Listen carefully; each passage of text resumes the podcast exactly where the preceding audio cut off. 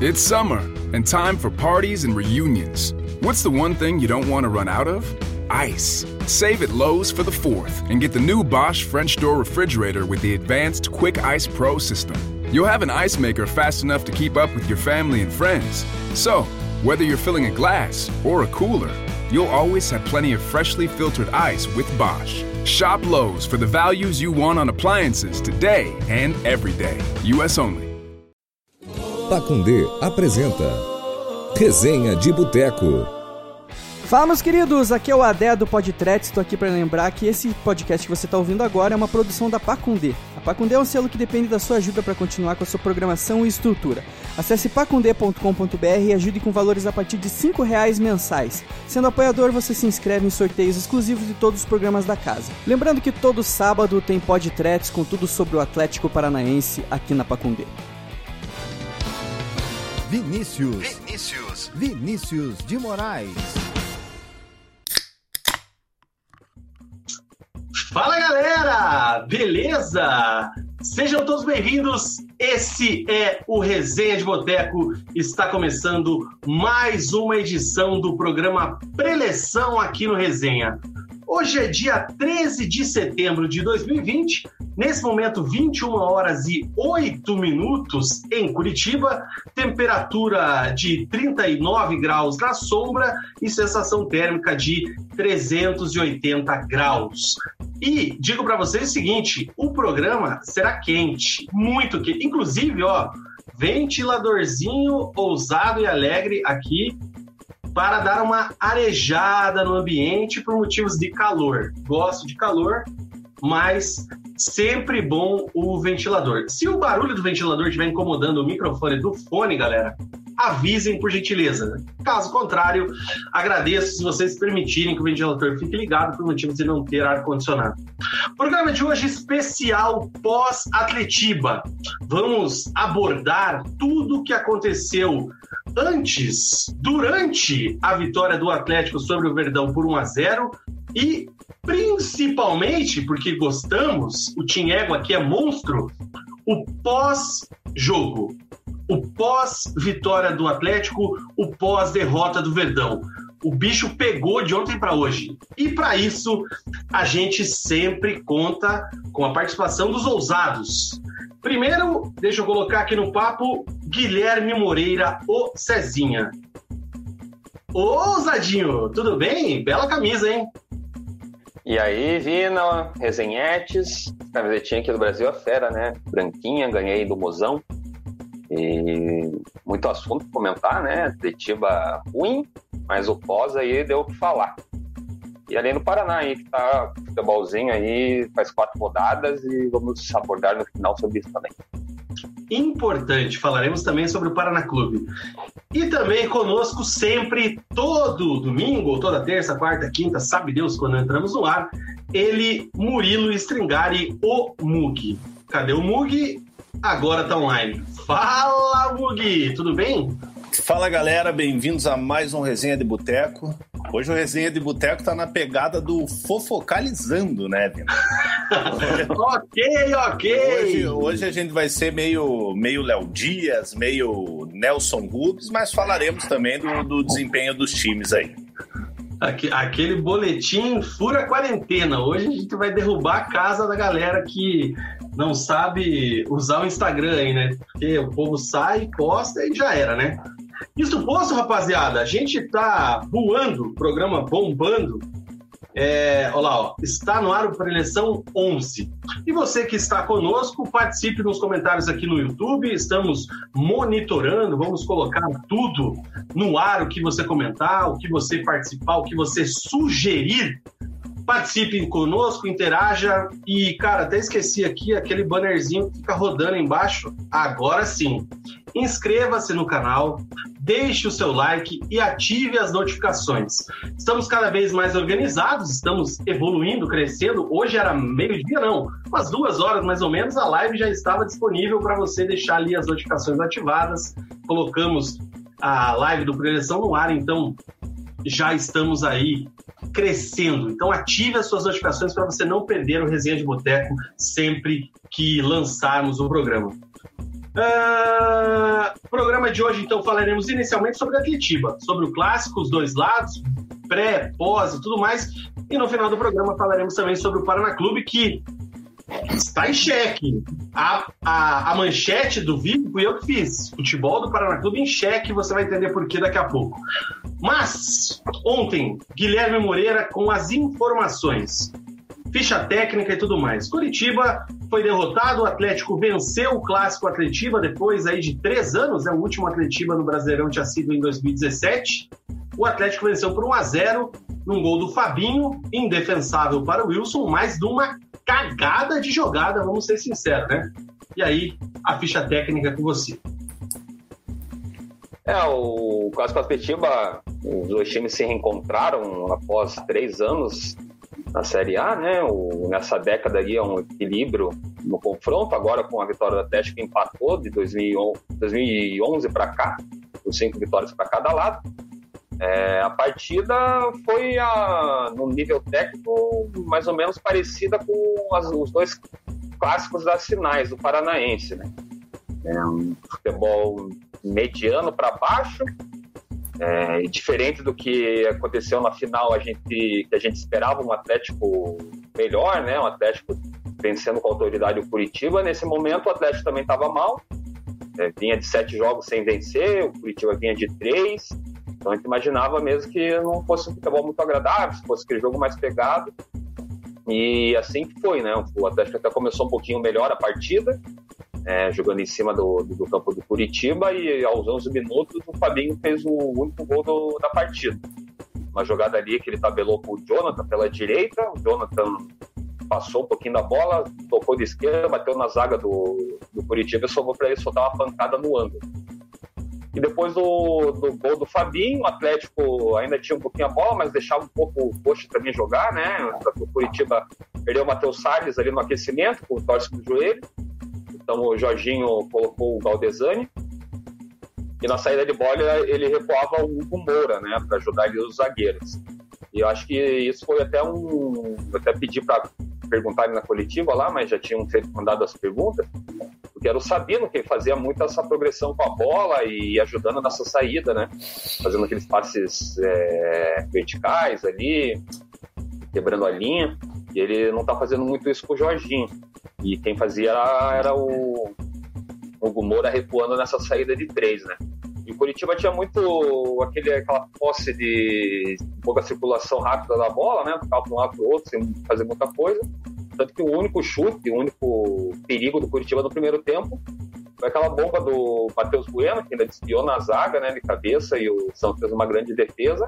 E só, o Atlético também não atacou mais, né, não teve nada de relevante, e o Curitiba muito menos. No segundo tempo, o Curitiba voltou um pouquinho melhor também, é, em comparação ao primeiro, né, que foi um péssimo desempenho. E teve uma bola com o Robson, né, que ele foi cruzar e a bola foi no travessão. Depois o Robson também fez uma jogada bonita pela esquerda, é, fazendo a diagonal ali pro meio, né? Ele toca pro Sassá dentro da área e o Sassá dá uma canhota para fora. E o Curitiba meio que para por aí. Ainda piora com a expulsão infantil do, do Igor Jesus, né?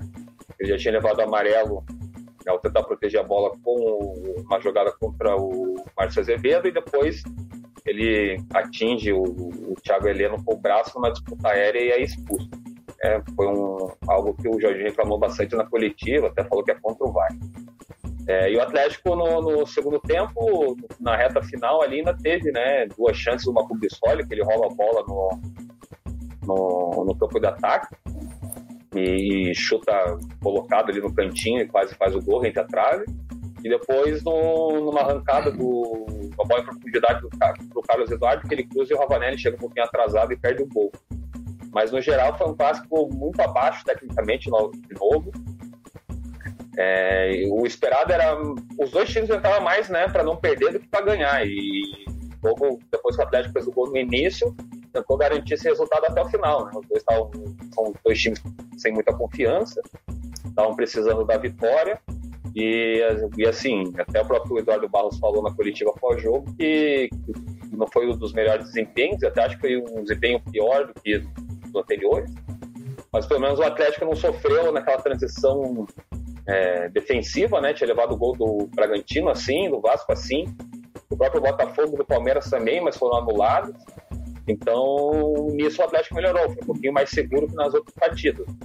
Mas mesmo assim, muito pouco ainda que o Atlético tem a oferecer. E o Curitiba é, também foi muito abaixo, né? Fez um jogo pior contra o Goiás na rodada anterior, é, até pior no jogo contra o Atlético Mineiro, aquele segundo tempo do Curitiba foi competitivo e nesse não foi muito. Mas um clássico muito abaixo do esperado e que os times estavam procurando uma vitória ali para resgatar a confiança e sair um pouquinho da nhaca que estão no, no Campeonato Brasileiro. É isso aí. Cara, já quero dar inicialmente boa noite aqui para os parceiros que estão nos acompanhando. O Adé mandou um abraço, a Paula Rocha também, Alexandre Felipe, Guilherme Mol, galera bombando já acompanhando a nossa audiência. Mugi, quero saber de você aí o teu comentário inicial sobre esse clássico, cara. Uma expectativa muito grande de parte do confronto, não tanto por parte do jogo, né? A gente esperava que o jogo tivesse um nível muito abaixo, né, do que é, queríamos, né, gostaríamos para esse momento, mas é, o que aconteceu é o que a gente já mais ou menos visualizava.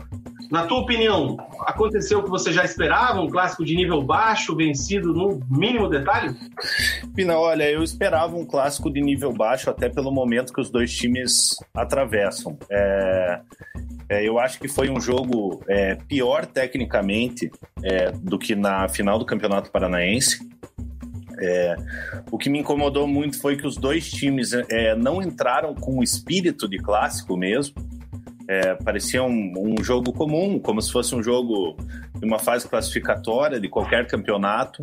É, não parecia um clássico. É, o time do Atlético é, mereceu a vitória, jogou muito melhor que o Curitiba. Não, não muito melhor, porque o Atlético também foi muito mal no jogo. É, mas o Curitiba, o primeiro tempo do Curitiba, eu, eu posso até comparar com o primeiro tempo que teve contra o Atlético Mineiro. É, o Curitiba com os 11 atletas atrás da linha da bola, obviamente, como o Gui falou, o, o Matheus Bueno é, teve uma boa finalização, que o Santos fez uma, uma grande defesa no primeiro tempo e foi só. De resto, o Atlético jogando no, no, no campo do Curitiba. É, como o Gui falou, o Sabino, que, que vinha quebrando linhas ali no, com o trabalho do, do Barroca, ele tá, ele tá mais zagueiro, zagueiro, assim, não, não fazendo uma crítica ao futebol do Sabino, que é um dos jogadores mais importantes do, do Curitiba. É, e o lance do gol do Atlético ali, uma, uma jogada estranha, um bate-rebate ali, uma triangulação do Atlético. William Matheus foi tentar tirar de letra e a bola sobrou para o jogador do Atlético que deu uma, uma pancada no gol sem chance nenhuma para o Wilson. É, mas assim, era, já, era de se esperar um jogo fraco tecnicamente. E como eu falei no início, o que me incomodou mesmo foi a falta de vontade de ambos os times. É, logicamente que a, a, falta de técnica é, atrapalha também o, o, desempenho dos jogadores, mas me parecia um, um, um, jogo normal, não parecia um clássico e talvez, assim, na, na minha opinião, tenha sido um dos piores atletivas que eu, que eu já tenha visto, competindo pau a pau com um jogo que deu 3 a 0 para o Atlético, se não me engano, lá em Maringá, que tinha mil pessoas no, no estádio. Nossa, que Ô Mugi, antes da gente continuar o papo, o pessoal já tá perguntando aqui, eu preciso que você tranquilize a galera, cara. O pessoal tá preocupado com esse teu curativo aí no Supercílio, você... O que, que aconteceu? Você não, você não, foi cobrado pela torcida após a derrota não, né? Não, não, cara. O que, o que acontece é o seguinte, eu tô com... Eu tô com um probleminha aqui, que eu tô com alguns espasmos no, no rosto é, de sistema nervoso e tal. Então o meu olho ele fica piscando, piscando sozinho.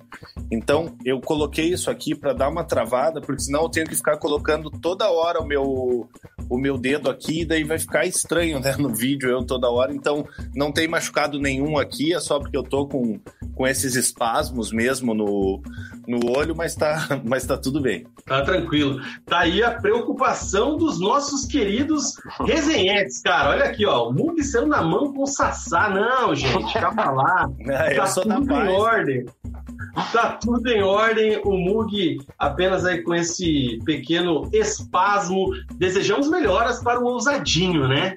Muito Fica obrigado. aí o nosso desejo. Você que está, então, assistindo a gente, participe interaja nos comentários que a gente manda tudo pro ar. A gente não tem muito filtro, não, ainda mais quando a gente passa o domingão inteiro num churras, tomando uma cervejinha com esse calor absurdo. A gente não tem muito filtro mesmo, né?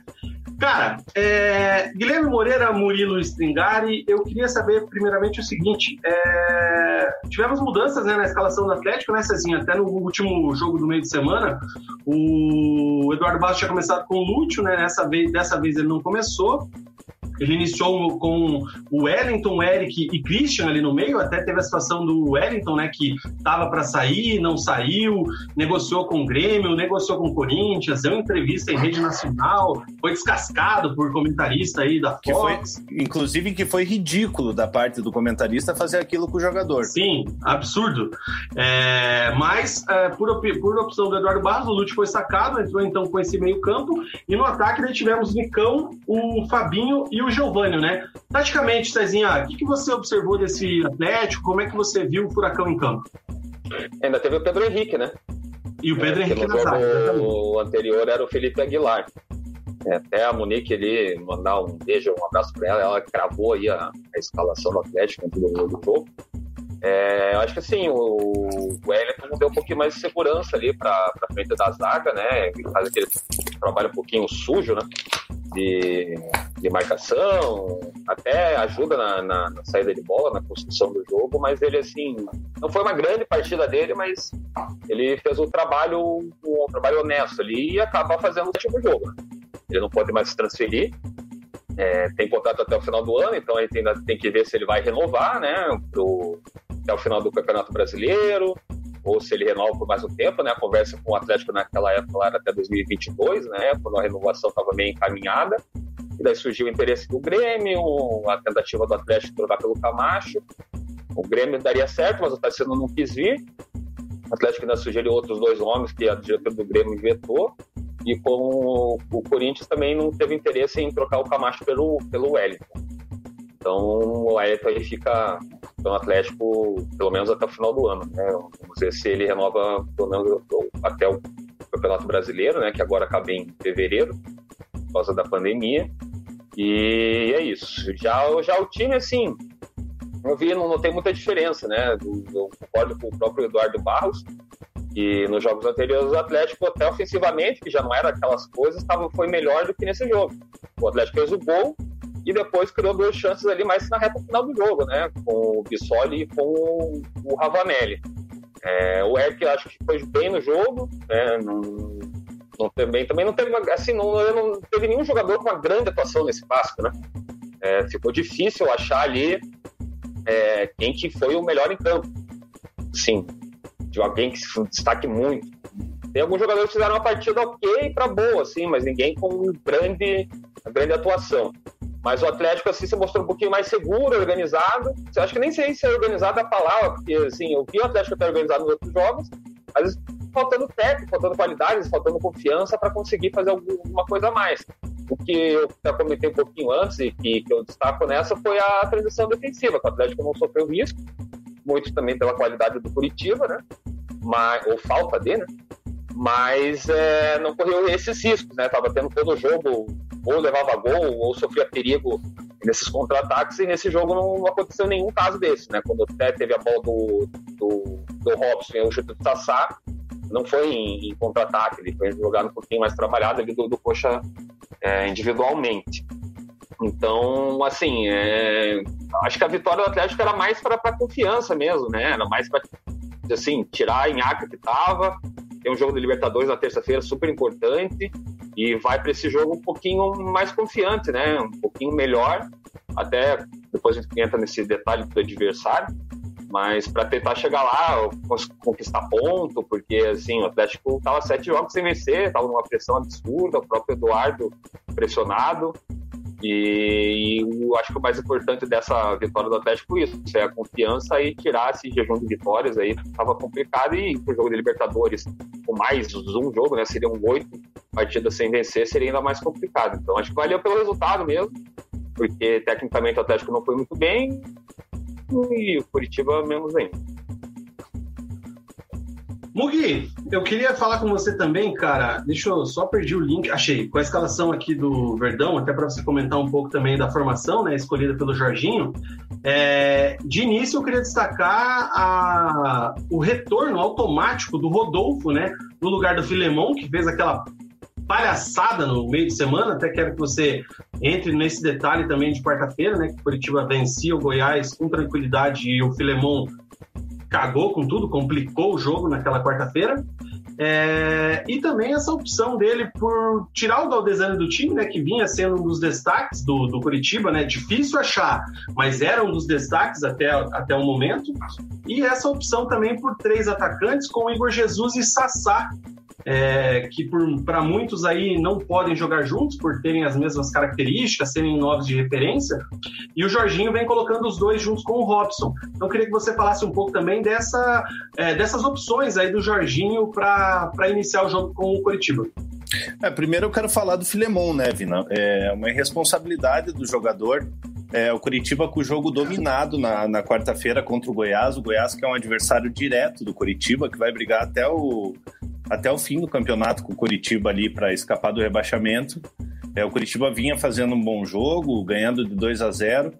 É, o Sassá voltou para marcar, fez uma falta muito infeliz na entrada da área. É, na cobrança de falta, pênalti para o Goiás, gol do Goiás. É, e logo em seguida o Filemon agride o Rafael Moura. É, ele foi punido pela, pela diretoria do Curitiba. É, infelizmente, são heranças da, da direção de futebol do Curitiba ainda, a vinda do, a vinda do Filemão ali com um contrato de três anos é uma herança do, do Rodrigo Pastana.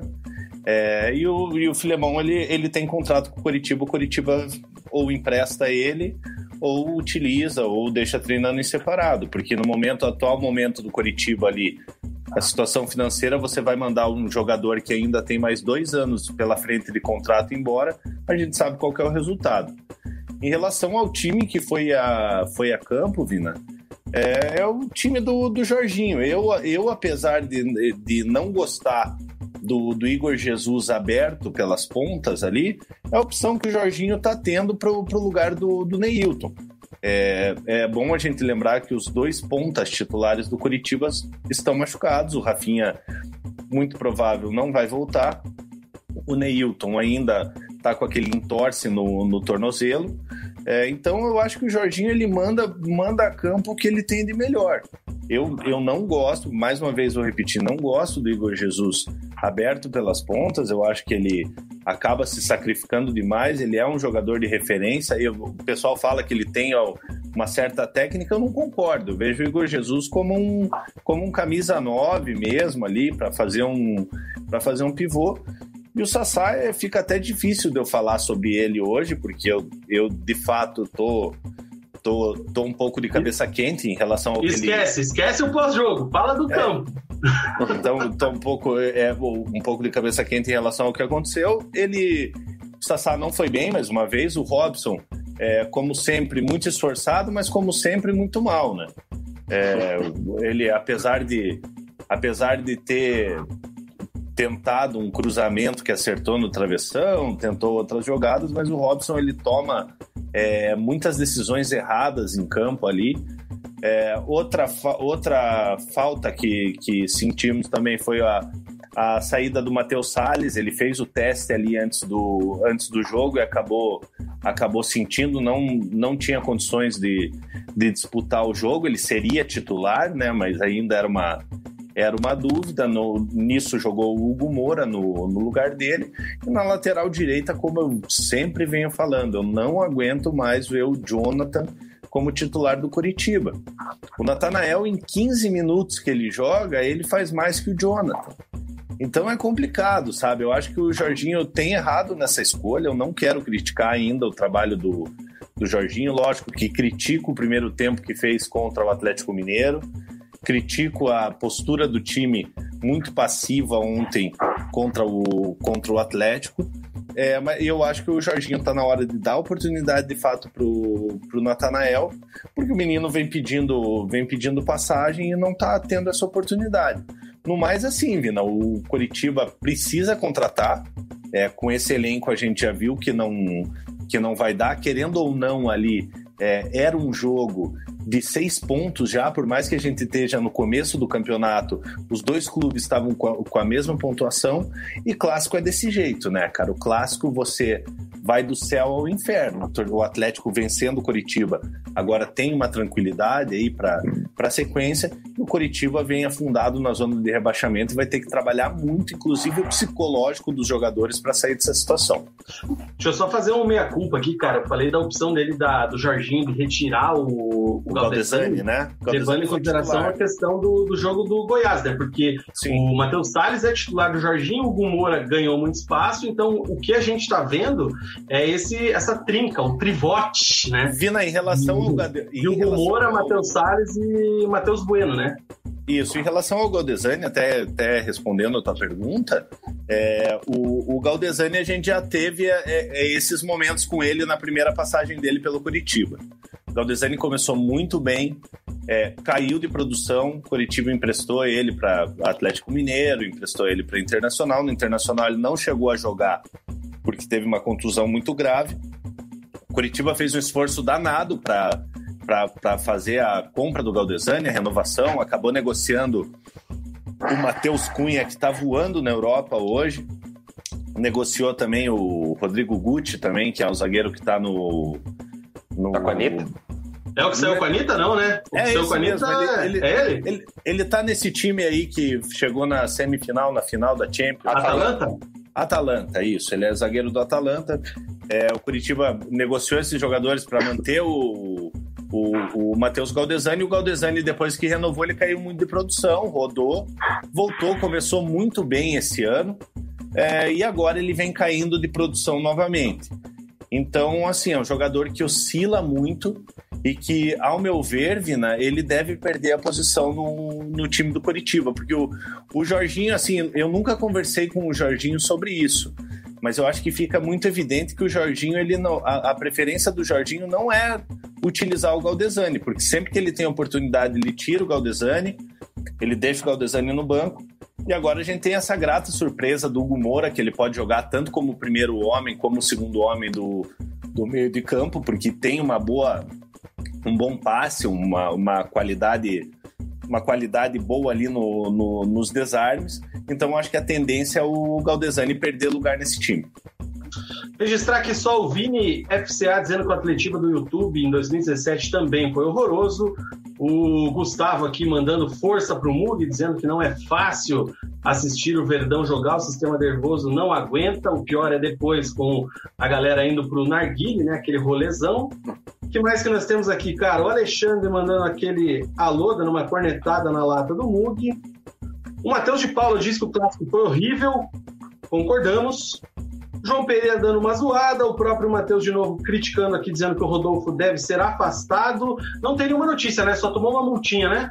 Ele tomou só uma multa mesmo. É, logicamente que o clima ali ele foi cobrado no, já no vestiário, inclusive pelos jogadores. É, a gente que conhece um pouquinho assim do mundo da bola, a gente sabe como funciona um vestiário de futebol. Então o bicho pegou para ele ali, obviamente não teve agressão, nada, mas os jogadores ficaram putos também, porque prejudicou muito o Coritiba, mas foi, foi punido. Então, assim, cara, a gente tem jogador, é como eu falei, a gente tem mais dois anos de, de contrato com ele. Cara, que absurdo, né? Se não vai utilizar, então empresta, entendeu? Porque você tá pagando o salário dele ali, não vai utilizar, arruma, arruma um clube da Série B aí e empresta. E você vê como jogador, como jogador fala besteira, né? É, o Filemon, ele fez, no, no, ano passado, ele fez uma boa Série B ali no, no Paraná, muito escorado. no, não, muito escorado no, no Eduardo Bauerman. É, e acabou conseguindo esse contrato com o Coritiba. E ele, ao chegar no Coritiba, ele provocou a torcida do Paraná, provocou o Paraná Clube, que foi o clube que abriu as portas para ele nacionalmente. Aí, mas a torcida do Coxa gostou dessa, dessa paspaiada mas, que ele fez. Bom, mas a gente sabe como é, como é a torcida, cara. Mas, mas o jogador acaba fechando as portas, entendeu? Se ele sai agradecendo o Paraná Clube, porra, não, sou grato ao Paraná e não sei o que e tal, ele teria uma porta aberta, talvez, pelo, pelo futebol que ele desempenhou ano passado nessas saídas de zagueiros do Paraná, o Paraná poderia ir lá e pegar ele emprestado, alguma coisa assim, só que é mais uma porta fechada pro, pro Filemon. E o Guilherme Mol dizendo que o Curitiba não tem atacantes razoáveis, essa que é a verdade. Guilherme Moreira, é, o, Jorginho, o Jorginho até falou na coletiva, né? Ele foi questionado sobre usar esses três atacantes e ele falou basicamente que assim, é o que eu tenho, né? Porque não tinha atacante na, no banco para ele utilizar, só tinha meia para baixo, né? Meia, volante, lateral, zagueiro, goleiro. E, e, o que eu achei curioso é ele falando que precisa de, de atacantes, né? Até falou que o coach está no mercado, conversei hoje com o Pelai também, estão atrás mesmo. Mas ele fala que precisava, ele precisa do seu travante de área, ele falou que precisa de um cara que não saia muito da área, né? Citando que o Sassá e o Igor Jesus fazem isso, eles saem muito da área e não ficarem lá parados. Parados não, né? Mas, enfim, é só aqueles centroavantão assim das antigas. Eu achei meio curioso, porque os dois podem jogar assim, né? Eu acho que vai muito da, do que o técnico pede, né? Se o técnico pede, ó, fica lá parado no, no, ali na frente da área, fazendo pivô, e quando jogar, fazer corredor, vai direto para a área para cabecear, para finalizar. Mas então, achei curioso, meio estranho essa declaração dele. Vina, mas isso... a declaração dele também foi falar que o Giovani se machucou logo depois da expulsão do Igor Jesus e ele mantém o Giovani em campo machucado, mas tem outras duas substituições não utiliza para tirar o Giovani. Não sei se ele achou que ia dar uma de, de Rafinha contra o São Bento lá, que machucado fez o gol da vitória lá, Salvador. Herói. É, e, então o Giovani até vai ser reavaliado na segunda-feira aí sobre essa, esse desconforto muscular que ele teve na coxa. E, e é bom, é isso. Curitiba realmente, sem o Neilton, que, que foi uma boa contratação, é um cara que tem uma qualidade técnica ali na frente tem que acabar se virando. E ele quis manter três atacantes, em vez de colocar mais um meio. Sabe que o Giovani, é prova que entrou no intervalo, já, já sentiu é, 30 minutos depois. O Giovanni Augusto também não é confiável nessa questão física ainda é clínica, o próprio Giovanni também não. Então o Curitiba, a gente sabe, né, tem carências e o Jorginho também tem sua culpa, né, porque assim, tá cinco jogos e já são quatro sem vencer. Foram dois empates e duas derrotas. Então também já tá um pouco na conta deles essa performance aí. Mas o Curitiba, é claro, carece de reforços, tem gente chegando aí, mas não sei se é suficiente para né, não cair. Vai, vai brigar Gui, final. Gui, em relação ao centroavante que você falou, é, a gente tem que lembrar também que no, no ano passado, é, até ser afastado é, pelo Jorginho, o Curitiba jogava muito em função do Rodrigão. O Rodrigão fazia aquele, aquele velho pivô ali, é uma, é, uma, é uma característica que o, que o Jorginho gosta é, aquele futebol mais anos 90 mesmo, com, com camisa 9 mesmo ali, fixo na área, não aquele jogador que sai muito. Então eu acredito, né? que, é, eu acredito que não seja nenhum, nenhuma questão do Pelaipe, eu acho que é um pedido do Jorginho mesmo. O Lucas Meirelles está perguntando aqui com relação a um pênalti envolvendo o Christian. Qual, foi, qual que é a nossa opinião aqui? O que, que você acha, Cezinha, desse lance? Muito pênalti. Muito pênalti? Muito. Na tua visão? Foi pênalti, é o lance com o Luizinho, né? É, é no, na entrada da área ali, perto do, foi. da risca. Foi, foi e pênalti. E com VAR e com tudo que a gente tem, é, tudo bem que esse jogo ele não teve aquela transmissão aberta para cá, para Curitiba, para o Paraná, só quem conseguiu aquele bom e velho Futimax, né? Um abraço para a galera do Futimax. É, mas enfim, isso não tem nada a ver. A questão é que com VAR e tudo, é, é tipo, só. Bom, um abraço caramba, Vina. Um abraço um caramba, cara, porque você vai ver um jogo no, no Futimax, fica aparecendo ali no cantinho depois. Thiago Leifert perde tudo. Neymar choca o Brasil. Pô, o cara tá precisa. Louco, o, o, cara que libera o sinal precisa ganhar dinheiro de alguma forma. O pior é os é. caras que esses dias estavam assistindo o jogo no Futimax, né? Por causa da namorada do lado, né? E volta e meia, os spam, é uns spam meio assim, oi, você está sozinho, oi, quer descer? Até explicar pra mulher que aquilo ali é automático, meu irmão, você já levou umas duas, três sarrafadas. Exatamente. Ou sassarrada, né? Como está sendo bem dito aí nos últimos dias.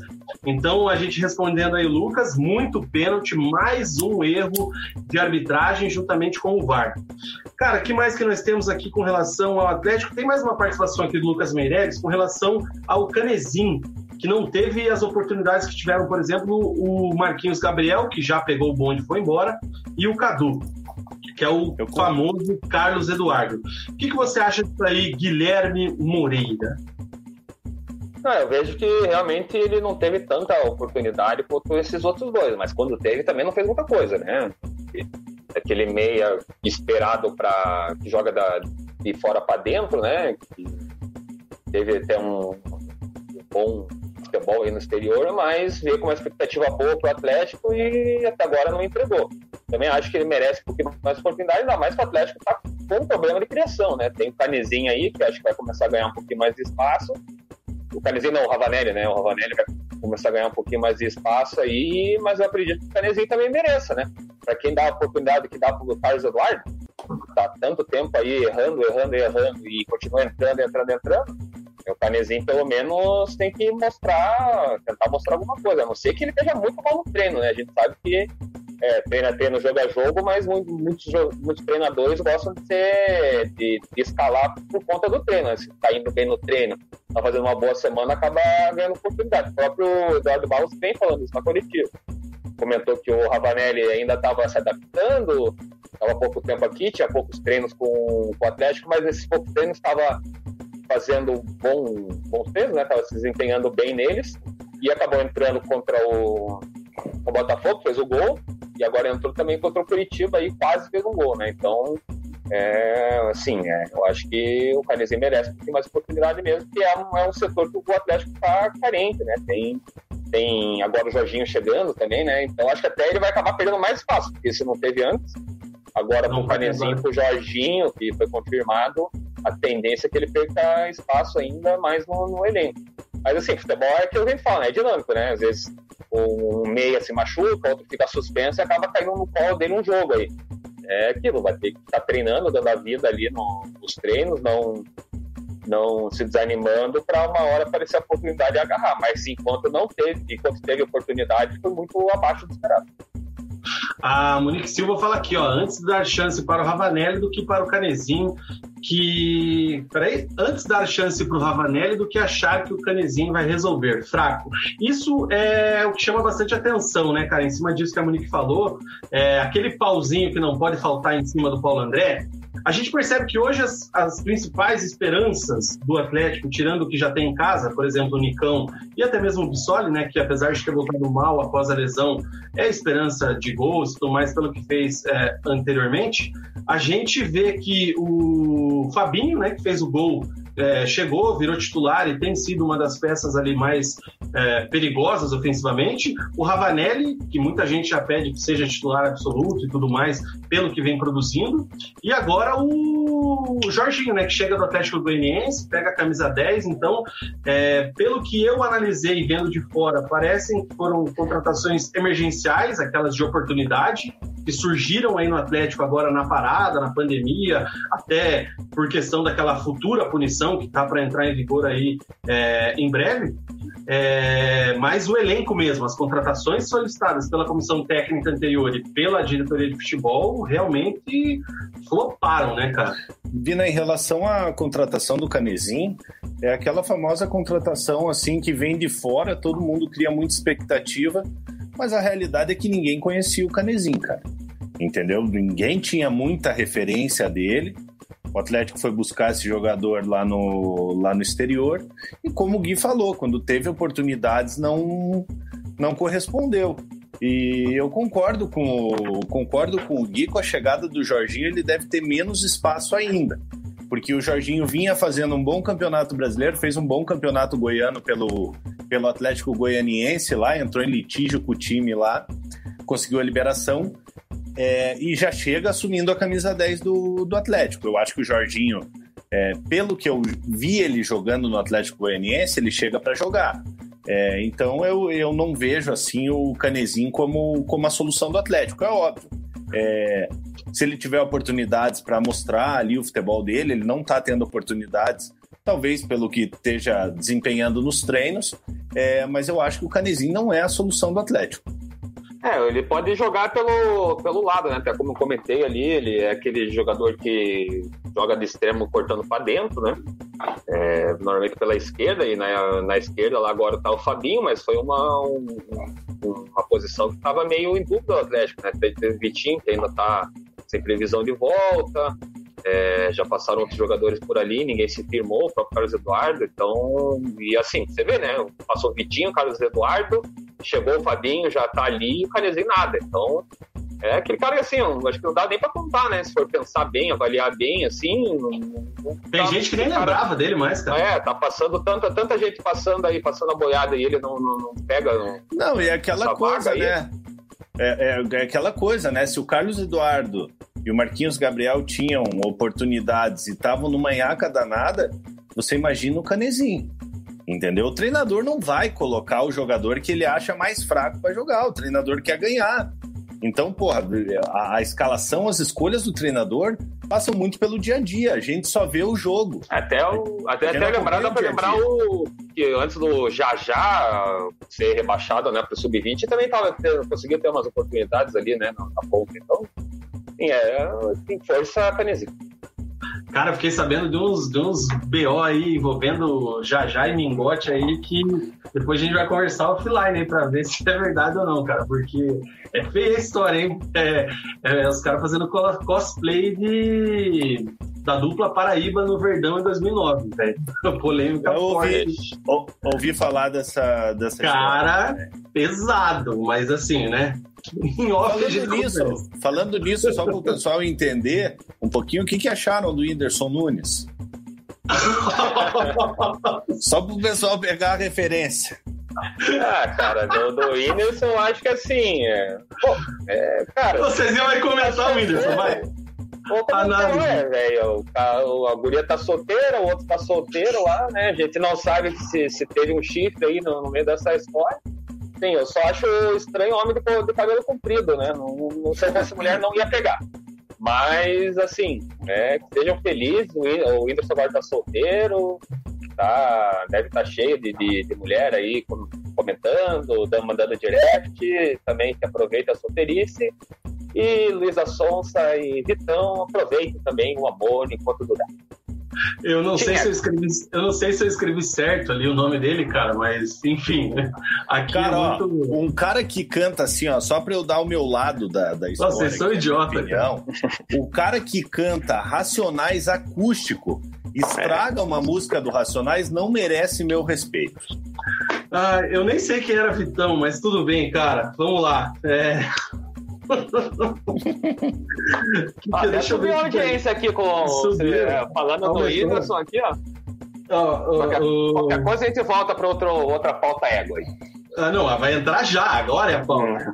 É, aqui os, com, os, comentários. Pelo jeito eu escrevi certo aqui, ó. Alexandre dizendo que o Whindersson é gente fina e o Vitão é. Cara, o Alexandre tá fazendo essa piada já faz uns cinco dias, cara. Ah, agora. Nossa! Ah. Tá. Deixa eu ver aqui, ó. Meu casal. Quem aproveitou o, quem aproveitou a oportunidade foi o Giovânio, dizendo Giovânio ali nosso a Luísa Sonza? Não, ô idiota! Ah, Estamos tá. falando do jogo. É, o Paulão, nosso parceiro, inclusive, aí um abraço para ele. É, é, verdade, né? O Giovanni realmente tá virando aí titular desse ataque atleticano, né? Para sair, enfim, vai ter que jogar um pouco Até o, o próprio Nicão mudou de lado, né? Tava jogando lá na, lá na esquerda, lá por causa do Giovanni. Cara, o Giovanni, se ele voltar a ser aquele jogador que ele era na, nos tempos de Santos, ele tem muito que agregar no, no Atlético. Mas se ele for o Giovanni desinteressado de Atlético Mineiro e Flamengo, aí fica difícil. Mas ele tá, ele tá em evolução. O Gabriel Barbosa lembra aqui que o sócio Furacão assistiu pelo Furacão Play, bem lembrado. Não o Gabriel Barbosa, que é o Gabigol, né? Para quem não Sim, conhece. Sim, tá nos assistindo. Perdeu dois gols. E o, e o grande parceiro Munir dizendo que o Thiago Leifert tá igual o, o Verdão dele, perdeu tudo. É sempre bem lembrado. Cara, mandar agora um abraço pro... pro... Mandar um abraço pro Munir aí, que é, que é meu parceiro lá do Twitter lá. Vamos pro papo aqui. Deixa eu ver se eu consigo compartilhar a tela da matéria do Globoesporte.com, onde a gente fala sobre Sassá. Sassá Lotelli para alguns, Sassarrando Sassarrada para outros. Enfim, se não aparecer aí, galera, me avisem que eu tiro aqui Tá aqui, ó. Não reparem nos favoritos, né, do, da minha área de trabalho aqui e tudo mais, o meu cartola Porra, Vina, olha, Mano. Nossa, o cara tem até o cartão olha, lá nos favoritos. Olha a barrinha do X-Vídeos ali, velho. Não, essa, essa, piada, essa piada é mentira, porque eu já eu sei que não. Enfim. É, essa foto aqui, ó, tá na matéria. Deixa eu ver se alguém assina. Não, redação. Cezinha, você sabe quem assina essa matéria aqui? Não, é a equipe do Globo Esporte do GE.com, né? É, quem tava, quem tava no plantão hoje faz. Como não é uma matéria exclusiva, né? Tiveram Já vários, uma vários informação né? sabida aí, daí nessa hora tem que, tem Cara, que assinar como fica, redação. Fica bonito no YouTube, né? A gente aqui do lado. Deixa eu tirar o Munir aqui para aparecer o Mug ali, cara. Cadê o Munir aqui? Pera aí que eu já, já aprendo. Aí, Mug ali, pá, beleza. Cara, vamos lá. Acabou o jogo de ontem, o Curitiba perdeu e na matéria tem essa foto aqui do Sassá. Uh... Enfim, com a calça Sassá no rolê. Ali, né? Dá pra destacar ali. Ah, é, é ali. A calça do agasalho do Verdão, bem observado. Eu não tinha prestado atenção nisso. É, um rolê, um belo de um Narga aqui, ó. Ele, inclusive, que estava montando pelo jeito, estava escolhendo até a essência. Tem aqui um boi aqui, ó. Sei lá que porra de boi é essa aqui? Isso e um é parceiro... ou, ou, ou, ou, um que ia essa semana embora e não foi no Atlético, fica a dica. É... Cara, e aí aconteceu isso, né? Qual que é o tema? Acaba o jogo, derrota do Atletiba, Curitiba na ZR e começam a circular nas redes sociais imagens de Sassá em rolezinho, em fura quarentena ou não, né? Não sei se tem mais quarentena, enfim. O fato é que Sassá foi para a noite e vazou, né? Se outros foram, a gente não sabe porque não vazou. E, enfim. A questão é, repercutiu muito mal na torcida, não preciso nem falar, tem vários áudios aqui, até depois vou tentar ver se eu consigo pôr o áudio aqui. É, a galera ficou indignada, Império se pronunciou no Instagram, né, a torcida organizada, é, e depois, né, no dia de hoje, a diretoria de futebol, através do Paulo Pelaipe, é, já declarou que o Sassá tá, foi dispensado, tá, não é nem afastamento, né, já não faz mais parte do elenco do Verdão. É isso mesmo? Guilherme Moreira com as informações aí por parte da diretoria e depois o Mug com a repercussão aí por parte da torcida e redes sociais. Cezinha, diga lá. É, o Pelaipe deu entrevista para a banda B hoje de manhã, né? Comentando que se fosse verdade ele seria dispensado, mas enquanto estavam apurando ele já estava afastado, não treinava mais com o elenco. Como as fotos são verdadeiras, né? Aconteceu mesmo essa. Mas é de ontem, isso é fato. É, essa furada de, de quarentena aí do, do, Curit, do Curitiba, do Sassá, ele vai ser devolvido aí pro, pro Cruzeiro. É, então, é, é uma medida que, que o Coxa já tinha feito com o, René Júnior, né? Que com atos de indisciplina tinha devolvido lá para o Corinthians, e agora está fazendo o mesmo com o Sassá. É, já comentando o, o Pato, né? Eu acho que, assim, a gente sabe que depois de uma derrota, depois de um dia ruim, assim, o jogador tem direito de fazer o que quiser, mas tem que tomar cuidado, né? Ele é uma pessoa pública, é, tem um, lida com uma paixão que é o futebol, milhares de torcedores, aí, milhões no caso do Curitiba, e, e vai para uma aglomeração no meio da pandemia. Acho que isso é que é o pior, né? Ele vai para uma aglomeração no meio da pandemia, com todo mundo ali junto, sem máscara e tudo.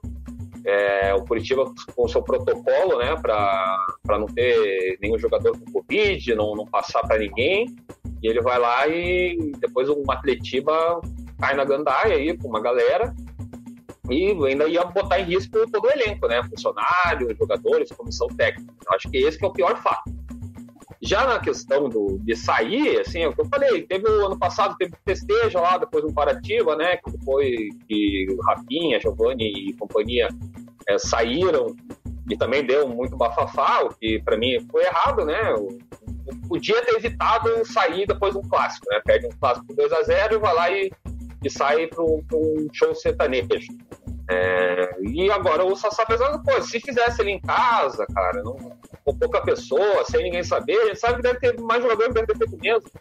É, abre uma cerveja em casa, putaço, dá uma relaxada. É, cara, é uma coisa humana de, de, cada um, assim, todo mundo lida com seus problemas do, do, seu jeito. Mas ele é uma pessoa pública, então ele tem que tomar cuidado e zelar pela sua imagem. Só que a gente sabe que o, o Sassá tem esse problema, né? Todos os clubes que passou, aconteceu alguma coisa de indisciplina. E no Curitiba não está sendo diferente.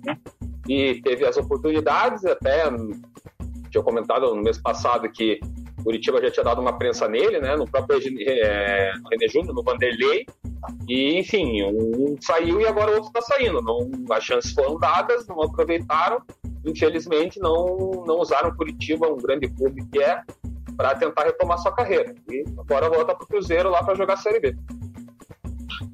Mugi, quero saber de você que acompanha bastante aí também a questão dos bastidores aí da torcida, como é que foi a recepção, quando que surgiu essa primeira foto? Primeiro quero falar que o cara que tirou essa foto aí é um puta do traíra, né, cara? Porque o cara tava no colo do Sassá praticamente e tirou a porra da foto, né? É, em segundo lugar, também quero dizer que o Sassá também é muito juvena, porque o cara vai com a calça da Concentra, nem pra trocar de roupa, pelo amor de Deus. Enfim. Saiu do jogo e foi. Não, o cara foi direto. Uma dessa rolê do lado da arena ali, né? O cara atravessou não, não ali, é. atravessou. Ah, oh, ok, ok. Eu quero saber o pagode, então, hein? É. É que eu, eu, eu, vou tentar achar aqui, cara, mas tem até os vídeos do, do Sassá pegando na narguilha fumando. Então, cara, é, é pesado isso aí, Mugi. Conta pra gente aí como é que começou toda essa, essa polêmica, essa situação. E quero dizer que aprendi a tirar a barra de favoritos ali, ó. Tirei e vocês não estão mais vendo os links que eu tenho como favoritos. Vai lá, Mugi. Olha, Vina, as fotos começaram a circular por volta das 10 horas da noite, 9 e meia, 10 horas da noite, nos grupos da, da, da torcida do Curitiba. É, eu estou em vários grupos ali do, de torcedores do Curitiba e começou, começou a circular. É, e como é um, são coisas inéditas do Sassá, a gente já sabia que era ontem o que estava acontecendo. E eu vou falar exatamente o que eu falei no meu Twitter, cara. Eu não julgo o cara por se ele tá certo, se ele tá errado de, de beber depois de um atletiba. O cara tá de folga, ele faz o que ele bem entender. O que me incomoda é a gente tá no meio de uma pandemia, é, tá morrendo gente pra caramba ainda. É, tudo bem que os casos, os casos têm diminuído, graças a Deus aí. É, mas, porra, cara, ele trabalha todos os dias com mais ou menos 50, 60 pessoas ali, juntando comissão técnica e, e atletas. Então é, é muita irresponsabilidade do atleta se expor ao, ao vírus numa, numa aglomeração, dividindo narguile, sabe? Tipo, você, você, a gente tem todas as recomendações aí da, da OMS de, do que não se deve fazer. É um vírus muito agressivo, é muito fácil de pegar. E ele dividindo o narguilha ali com muitas pessoas que não, que provavelmente ele nem conhece. É, e, e, e, pegou muito mal diante da torcida. A torcida, a gente sabe como é o torcedor. Você perde um clássico, é, você fica ali um tempo para digerir a derrota. É, e o jogador está lá aproveitando. A gente está em casa, é, é, fazendo nossa, nossa quarentena, evitando de sair. E o jogador, sem compromisso nenhum, depois de uma derrota, depois de ter jogado mal, com todo o histórico que ele tem, ele cometeu, um, cometeu uma, uma atitude de, de indisciplina dessa. A festa aconteceu em Almirante Tamandaré, a, a torcida do Curitiba, não sei como, descobriu o endereço, alguns torcedores descobriram o, o endereço da, da onde da onde estava acontecendo a festa. É, aí já entra muito os boatos é, que foram até lá cobrar, diz que o Sassá é, foi tirar satisfação com quem tirou as fotos. Então, assim, o Sassá tá muito errado hoje na, Hoje, por volta de meio-dia, é, o Osmar Antônio e o, e o Dalk fizeram uma, uma entrevista com o Pelaipe ali, que eu gostei bastante da postura do Pelaipe, é, mostrando seriedade ali. É, como, como o Gui falou no Twitter hoje, é, o Pelaipe é um diretor, um diretor muito experiente. Hoje, hoje a torcida do Curitiba só estava falando do, do caso do Sassá e, e esquecemos do, do Atletiba, entendeu? Então o Pelaipe o Pelaipe toma uma atitude acertada de, no momento da entrevista ali para o Dalk e para o Osmar Antônio, o Pelaipe pegou e falou que se que se fosse de fato é, as fotos assim, né? fossem de sábado, ele, ele dispensaria o Sassá. Falou que jogador assim não vai ficar no Curitiba. Então dá uma esperança assim que depois de um, de um longo período com um diretor de futebol que era muito difícil de, de aguentar, inclusive queria falar sobre isso também, que que um absurdo o, o que aconteceu essa semana com o antigo diretor de futebol do Curitiba, que eu não vou nem citar o nome aqui, é, xingando torcedores no, no, no Twitter é, e, e, depois deletou a conta. É, caso ele negue, é, a gente sabe que a conta é dele. O print é, não, não mente. É, acabou, ele acabou deletando a, a conta, não, não, sei o que, que, que, se passou, mas falou muita besteira. Então, assim, é, mesmo nesse momento complicado Vina, do, do, do Curitiba, é, é, importante a gente ter um cara experiente ali no vestiário, um diretor de futebol que, que mostre para o grupo que, que não vai ser aceito qualquer coisa e acerta na, na dispensa do, do René Júnior, do, do Sassá, que são, eram dois jogadores que eram dos maiores salários do, do elenco. É, e o Sassá é aquela coisa que eu falo, que eu falei em relação ao René Júnior. É, quantos de nós, quantos meninos sonham em ser jogador de futebol? O, o Sassá saiu da favela, como ele, gosta, como ele gosta de falar, a favela venceu e não sei o quê. Ele deveria valorizar um pouco mais isso porque o jogador de futebol ele é um formador de opinião, ele é exemplo, é, então, então ele tinha que dar exemplos, sabe, para o pessoal, para o menino da favela que tem o sonho de ser jogador de futebol, não é assim querer ser polêmico. O Sassá ele acha que ele é o Adriano Imperador, só que para o Sassá ser um Adriano Imperador, falta algumas coisas. O Adriano Imperador era um jogador diferenciadíssimo, jogou o fino da bola na Itália, infelizmente parou cedo em decorrência das dessas coisas, de bebedeira e tal. Então fica um recado pro Sassá. Se o Adriano parou cedo, o Adriano sendo, sendo o Adriano, parou cedo, cometendo os mesmos erros que o Sassá tá, tá cometendo, quem é o Sassá na fila do pão? Daqui dois anos, dois, três anos, ele tá jogando num um campeonato carioca no Boa Vista, tá jogando uma Série D no Brasiliense, e daí não adianta chorar. Não adianta falar que, que, que se arrepende, porque o tempo, a carreira é curta, o tempo passa e cavalo encilhado a gente sabe que às vezes não passa duas vezes. Então, eu não sei não se o Sassá consegue, consegue um outro contrato tão bom quanto ele tem com o Cruzeiro. Cara, eu queria só. Cezinha, tua câmera ficou invertida aí, cara. Não sei que. agora sim. É... O ano passado a gente teve o caso do Festeja, que foi mais ou menos parecido, né? O Curitiba perde um clássico pro Paraná na Vila, segundo, né, naquela Série B. É... E não foi um jogador, foram vários que foram pro famoso festeja, foram flagrados, até eles mesmos postaram na rede social aquele, naquele momento, se não me falha a memória, né? Foi diferente desse caso do Sassá que vazou. É... E eu vi, eu lembro de alguma parte da torcida insatisfeita, questionando, mas muito, com, com muito, a proporção muito menor do que foi feita dessa, dessa vez. É, e para mim, tem uma certa gravidade. O que eu queria entender é o seguinte: e na opinião de vocês, e talvez é, eu não li a nota da Império, não li a nota de ninguém ali, nem do próprio Pelaito, eu só sei as informações. É, a insatisfação é com relação à saída após uma derrota ou a insatisfação é com relação à saída num momento de pandemia? É o conjunto, Vina. É o conjunto, cara. Porque assim. É o conjunto, é o conjunto de tudo. Ah, mas é... eu duvido que se o Coxa ganha e ele aparece essas fotos aí, alguém ia falar alguma coisa.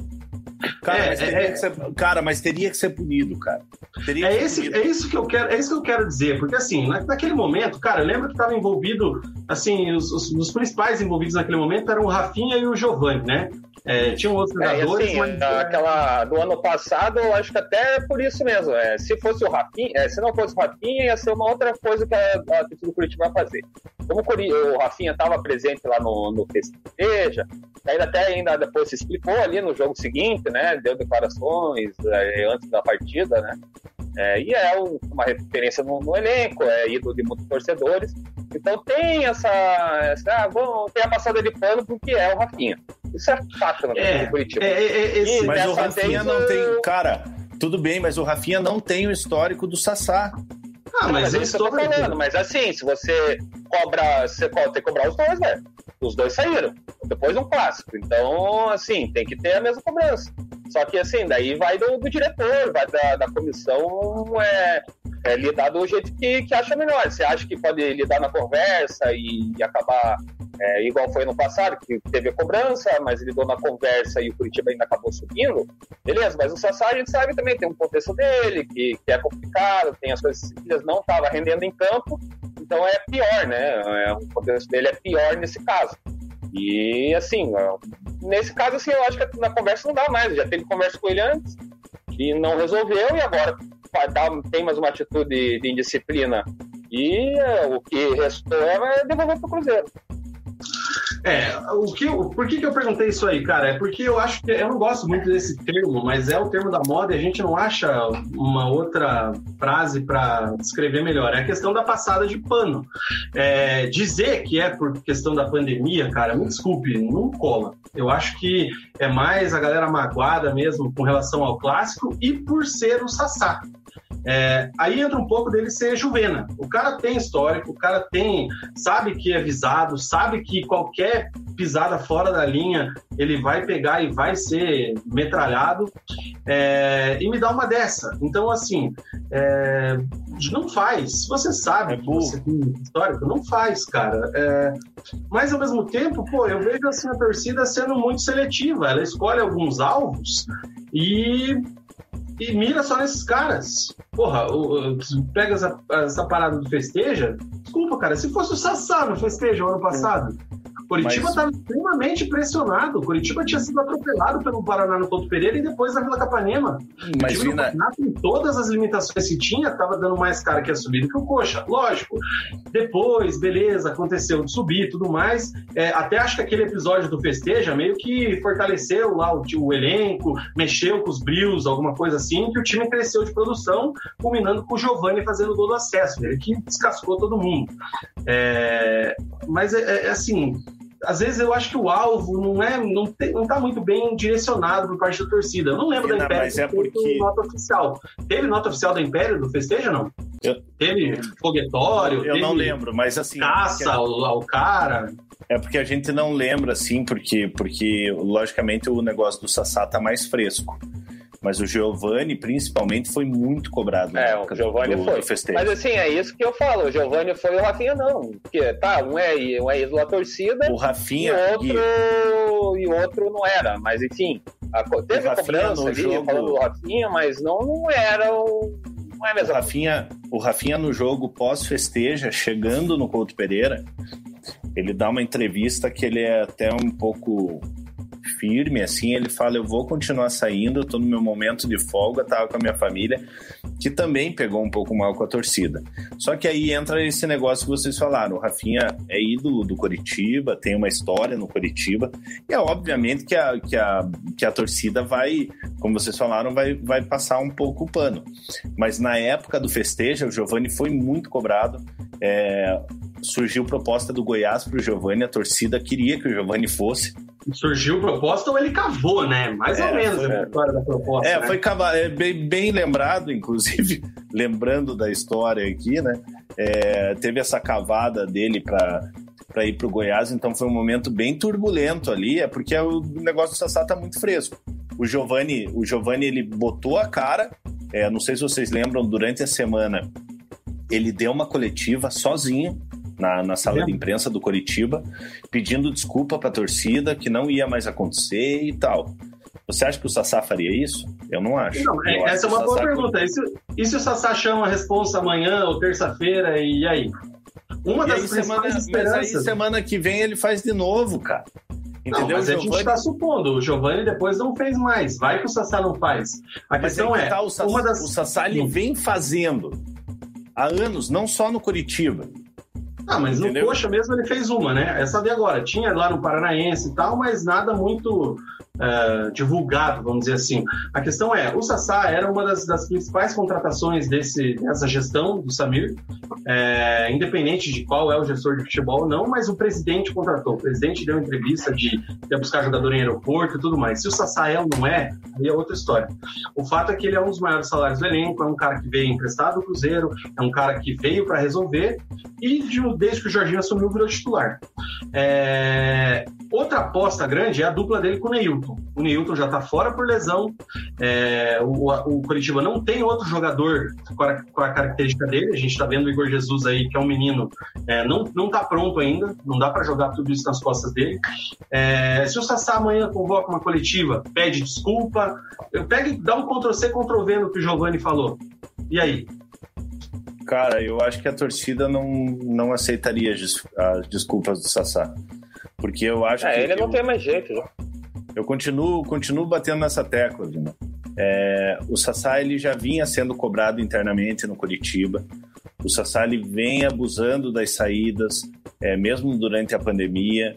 É, já durante quando, quando a gente estava de fato mesmo naquela quarentena absurda, é, o Sassá estava lá fazendo jogando pelada, com, jogando pelada com os amigos no, no, no Rio de Janeiro. É, ele foi cobrado internamente. Então, o, o, esse, esse vazamento das fotos foi só o estopim. Porque, a cerejinha. Porque, é, porque internamente a gente já sabia que, que, ele, que ele vinha sendo cobrado, já não estava correspondendo dentro de campo, e fora de campo continuava sendo o Sassá que todo mundo conhece. Então eu acho que a gente não pode analisar só o fato dessa festa, ele não está sendo dispensado só por essa festa, é um conjunto de, de tudo e, e também entra, entra é, é, assim nesse, nesse bolo todo o histórico do jogador e que fique de exemplo para os jogadores mais jovens que esse histórico conta, entendeu? Então, então se o Sassá não tivesse fosse um jogador santo é, que tivesse aprontado só aqui no Curitiba, talvez a gente pensaria em dar uma, uma segunda chance, mas não é o caso. Monique Silva diz aqui na nossa live: o Giovanni chegou a dar entrevista com um pronunciamento falando do festeja, né? A gente falou aqui agora há pouco, e lembra também que houve protesto com faixas e tudo mais, é, cobrando os jogadores naquele momento. O Jefferson Mota diz aqui com relação ao Sassá que é um absurdo o que ele faz em todos os clubes, não é a primeira vez, toda segunda lá pega chopp e tudo mais, enfim, diz aí o Jefferson. O grande Alexandre diz que ele já tem história histórico, deu porrada em colega de profissão, a contratação dele já era questionável, enfim, também diz aí o Xandico. E o Munir, a diferença é que na época do festejo os jogadores iam ganhando ou perdendo e não estávamos no meio da pandemia. Para o Munir pesa bastante também essa parte da pandemia. O Paulo diz aqui que no Twitter da Itatiaia de BH, o Cruzeiro informa que se o Coxa rescindir com o Sassá, o mesmo não está nos planos do Cruzeiro que está pedalando lá na Série B, cara. Então é, ele vai tentar, o Coxa devolve agora, né? Já já é confirmado que vai devolver e daí o Cruzeiro vai ter que se virar para remanejar ele, né, no, no, mercado aí, ver se alguém aceita ele, ver se joga para futebol periférico lá, enfim, futebol alternativo, vai ter que dar um jeito. E realmente, até, até o caso do Marquinhos Gabriel, que trouxe aqui no, no, no Televisão dois domingos atrás, né? Que, que ele pediu para rescindir, queria voltar para o Cruzeiro, o Cruzeiro aceitou, mas o Atlético está tendo que pagar uma parte lá, porque o Cruzeiro está com todos os problemas que a gente sabe, né? Tem um teto salarial lá e falou que não passa. E os tetos é de 150 mil e o só ganha mais que isso. Então, e fora que tem esse contexto que a gente falou, de problemas disciplinares, é um histórico ruim, então eles não acreditam que seja o Sassá que vai resolver o problema do ataque lá do Cruzeiro. Então já a peça de lá já foi atrás já viu que não, não fica lá, então. E aí, olha, mais um motivo, né, pro Sassá, pra, pra lamentável postura do Sassá no Curitiba, né?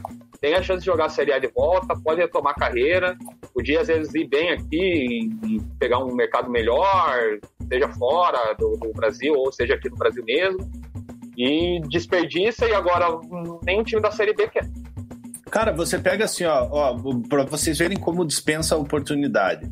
É, se o Sassá faz uma Série A razoável, ele faz uma Série A razoável e vamos lá, o Sassá faz 8 a 10 gols na Série A. Cara, no ano que vem tá ele tá no, no ano que vem ele tá num Grêmio. Nono cri... Não, nono... tá no Al Nasser lá, Al Jazeera, É. sei lá, ganhando dinheiro na Arábia. Cara, olha, hein, olha o Grêmio tentando pegar o. Tentou pegar o Gilberto do Bahia, ó. Pois é. Então, tipo, sabe, se o cara se esforça um pouquinho, no ano que vem ele teria, tipo, uma, uma boa oportunidade, sabe? Pô, o cara se destacando é, é, pelo Curitiba, que é, um, que é um time que a gente sabe que, que vai brigar para não cair, é, poderia conseguir. O, o contrato dele com o Cruzeiro já tá, já tá se aproximando do fim. É, só que a gente sabe, cara, tipo, sempre vai ter. Sempre vai ter um bobo que vai. Que vai, que vai querer pagar.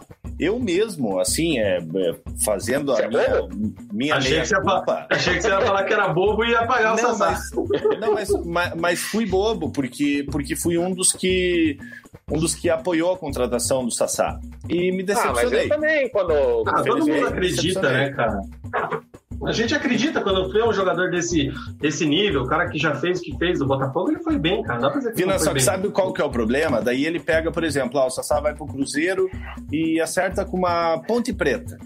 A torcida da Ponte Preta também vai acreditar que vão recuperar o jogador e não vão. Então o cara continua, continua enganando, continua enganando. Cara, o Sassá ele tem, ele não é um primor de jogador, mas ele tem potencial. Ele tem potencial e ele tá jogando a carreira dele no lixo. Quantos jogos o Sassá fez pelo Curitiba pra gente responder? O Jefferson ali já fez seis, né? Putz, cara, no Puta, Campeonato cara, não vou Brasileiro eu não saber sei. Eu tenho os números totais, foram 18 jogos e 4 gols. Se a Monique também tiver, a Monique tá online aqui, se ela souber essa informação, manda já nos comentários. Eu acho que o Sassá já passou dos, dos seis jogos, mas vamos aguardar aí. A gente porque- tem que lembrar que no início do campeonato, eu acho, eu acho que não, porque no início do campeonato o Sassá ele era relacionado, vocês lembram bem, ele era relacionado e nem entrava. Quem entrava era o Vanderlei. Então, É, eu até- nos, nos três, quatro primeiros jogos, eu acho que o Sassá não jogou. Vou até puxar aqui ó, o tabelão aqui, ó. O Coxa nesse momento é o 19, tem oito, oito pontos em 10 jogos. O Barroca caiu na quarta rodada? Quinta. Barroca caiu antes do jogo do Bragantino. Caiu na. Ele teve Então- três derrotas e caiu, né? Se não me falha mesmo. Daí a quarta, o quarto jogo foi o Mozart e a partir do quinto o Jorginho. Eu acho que. É isso mesmo, porque o Coritiba vinha de cinco derrotas seguidas, perdeu as duas É. da final do Paranaense É, e os o, três primeiros jogos, é isso. o jogo contra o Bragantino foi na quinta rodada, né? A vitória. Então, é, se o Então Sassá. ele caiu na quarta. Isso, foram seis jogos, tá certo, tá certo. Então vamos aguardar aqui, ó.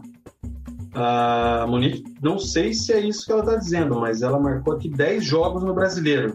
Não lembro se ele entrou em todos os jogos. Mas enfim, se ele passou de 6, não pode mais jogar no. Ó, Sassá fez 10 jogos no Brasileirão. Então, na Série A, o Sassá não tem mais mercado. Nossa, você vê como a passagem foi horrorosa, né? Achando que não tinha feito nem 6, fez 10. Ah, eu, eu lembrei eu... que eu achei que ele tinha jogado bem. O único, jogo que ele, o único jogo que ele foi de fato bem foi contra o próprio Bragantino, que foi o primeiro jogo é, pós-barroca. Contra o Corinthians ele... ele tava bem também, mais ou menos.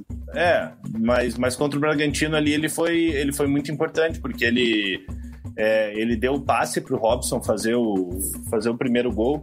E agora, agora se eu não tô, se não tô enganado, ele que sofre o pênalti também que o Sabino faz, né? Exatamente, bem observado. Cara, a participação tá bombando aqui na nossa live, a galera tá participando. Ó, o Vitor Macedo dizendo que o Sassá vai pro Paraná. Acho que não, hein, cara? Deixa pra lá. E o Alexandre agradece, mas oferece ao Atlético. Daqui a pouco aparece algum atleticano oferecendo pro Operário, Operário que não precisa também, porque venceu esse fim de semana, inclusive com gol do Cara. Vina, a realidade é que nenhum clube sério precisa de um jogador do, do, do perfil do Sassá. Vamos, e deu no meio, hein, cara. Deixa eu aproveitar aqui esse, esse intervalinho, entre aspas, para passar o tabelão desse, dessa rodada. Só deixa eu voltar para a rodada 10 aqui. O, Cara, eu tô com um calor aqui. Tá muito quente. É, o, a, a décima rodada do Brasileirão abriu com o Atlético vencendo o Curitiba por 1x0. O Santos empatou com o São Paulo por 2x2. Fluminense 2, Corinthians 1. Grêmio 1, Fortaleza 1. O Galo venceu o Bragantino por 2x1 no Mineirão. O Bahia foi derrotado em casa, estreia de Mano Menezes, né? Pelo Atlético Goianiense por 1x0. Ceará meteu duas sapecadas no Flamengo.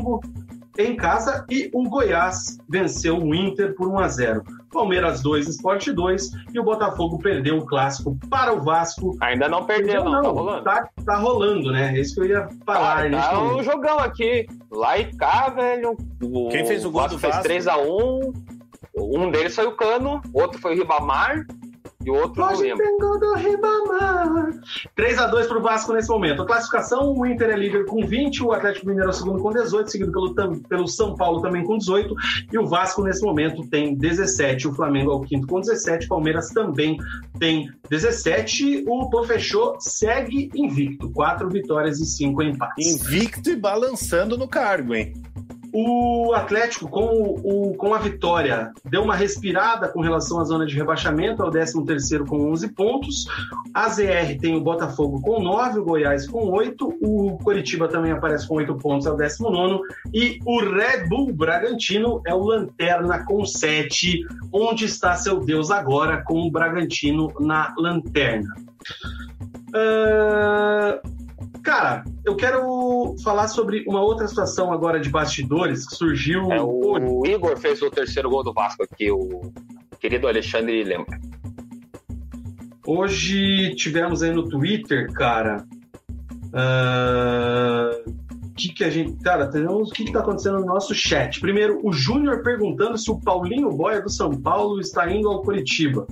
Sim ou não? Para ele não mandar mais no nosso chat, querido Júnior não tô sabendo de não tô sabendo de nada. Na entrevista hoje do, do Pelaipe, ele falou que Curitiba está no mercado buscando buscando três nomes é, que cheguem para jogar, mas não não citou nomes, mas não tô sabendo. Quem chega amanhã é o Sarrafiore, se apresenta no Curitiba amanhã às 5 horas da tarde. Chega, chega mesmo? Falaram chega, que ia chegar semana passada, né? Não, tá, tá confirmado, chega em Curitiba amanhã às 5 da tarde, faz os exames e assina o contrato salário pagado. É, o Curitiba é... falou, falei com o Pelife hoje, ele disse que está negociando com três nomes é, o ataque. Né, não estou não tô falando que vai trazer os três, né? Ele está negociando com três. Até perguntei do Marcos Moreno. É, ele deu um, falou, não sei se está negociando ou não, então alguma coisa deve ter, né? Porque é um nome que já foi ventilado aí e que a gente saiba está mesmo negociando, mas como é é, reforço internacional, né? A janela sobe dia 13 de, de outubro. E ele mesmo comentou que se não conseguir jogador no mercado daqui, né? Ou que esteja livre, ele vai tentar buscar fora do, do Brasil para trazer a partir do dia 13. Ele falou que é, vai trazer jogador para ser titular, que chega meio que para resolver. Até perguntei do, do, Ricardo Oliveira, né? Que é um nome que está ali no mercado e ainda faz seus gols, mas ele disse que discutiu o nome com o Jorginho, eles não aprovaram, disse que não, não era o nome para o momento, então não vai ser o Ricardo Oliveira. Mas o Curitiba está no mercado aí tentando trazer atacante, até ontem mesmo, como eu comentei, o Jorginho falou, né, que precisa de um atacante de área aí, é, e como o Gui também salientou, era um jogador importante ano passado, que era o Rodrigão, e nesse ano também importante para a função, né, para o modelo de jogo do, do Jorginho, aquele cara de referência lá que retém um pouco a bola, é, tira o sufoco do time, né, quando está sendo pressionado. Cezinha respondeu galera... já o respondeu o Munir aí, já queria especulações e camisas 9. Só pra galera entender, assim, que não é que o Curitiba tá indo lá no, no Manchester City, o Pelaipe tá abrindo o mercado no Manchester City. O Pelaipe tra trabalhou com esse jogador no Flamengo. É, então hum. o Pelaipe tem um, tem um contato com ele. Para quem não conhece, ele é um jogador que que se destacou muito em 2015, 2016 ali no, 16. no, no América, no Atlético Nacional do, da, da Colômbia. É, e teve algumas oportunidades no Flamengo, não conseguiu desempenhar um bom futebol, é um jogador jovem ainda, que é o perfil de contratação que o Jorginho e o, e o Pelaipe procuram. É, então seria, seria uma, um, um bom jogador aí para estar tá agregando no Curitiba. Respondendo o Munir, um nome que é muito, que é muito falado, mas não tenho a informação mesmo. Eu sei que o Curitiba fez uma sondagem, mas até agora não evoluiu. Seria o Lincoln, que é, que é camisa, é, é o atacante reserva do Flamengo lá, que não está tendo muitas oportunidades. Então, esse jogador é um, um, jogador que pode ser que o Curitiba faça uma proposta e venha, venha pintar no Curitiba. Sou mais o Lincoln do que o Ricardo Oliveira. Cara, a Monique mandou aqui a passagem inteira do Sassá. Deixa eu achar aqui, ó. 18 jogos no total, 10 no Brasileirão, 1 na Copa do Brasil e 7 no Paranaense, 4 gols. Cara, não fez 20 jogos. Um pelo... detalhe, Vina, um detalhe. Esse jogo da Copa do Brasil, que o Curitiba foi eliminado, o Sassá perdeu, perdeu um pênalti. É, é um responsável ainda direto teve... pela vergonha. Ainda teve os milhões perdidos ainda, além do salário, ainda teve os milhões perdidos da Copa do Brasil, né? A vergonha de ter sido eliminado na primeira fase lá pro Manaus.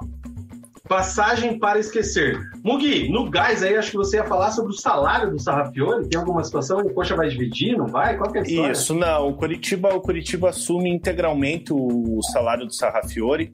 É, o Curitiba até tentou fazer uma composição com o Inter, é, mas Sarrafiore ele, ele ganha na faixa de 80 mil reais por mês e o Inter aceitou fazer a liberação desse jogador desde que o Curitiba é, pagasse integralmente o salário dele.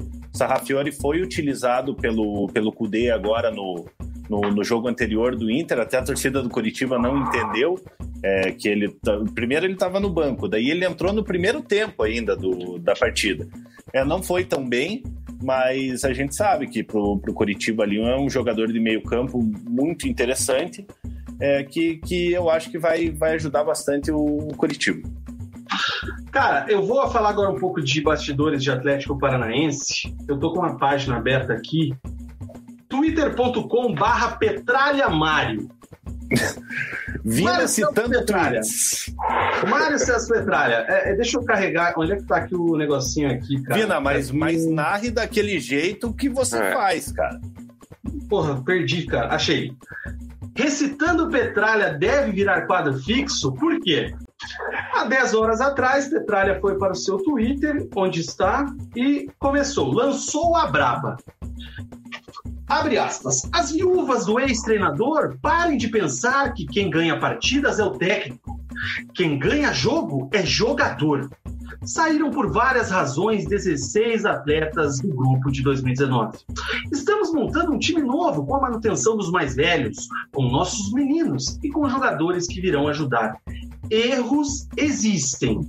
Petralha assumindo erro, hein? Olha só, já diferente, uma coisa que eu não lembro de ter visto. Voltando. A pandemia zerou o nosso planejamento em 2020? Fomos os últimos a voltar a treinar. A transição, eu, eu, não, eu não sei se foi o último, eu não posso comentar, né? Deixa eu. Vai, volta. A transição com o Sub-23 não aconteceu e perdemos partidas por erros de arbitragem e por errar pênalti aos 45 do segundo tempo. Sabemos que o Si não joga, porém não temos nunca erros a nosso favor. Não vimos até agora nenhum time com quem jogamos superior ao nosso, mesmo faltando ainda algumas peças. O projeto continua. E para encerrar, por favor, gente, não se encontram facilmente. Ele inventou até umas abreviaturas aqui para o bambu, por exemplo, RBS Bambu, sei lá.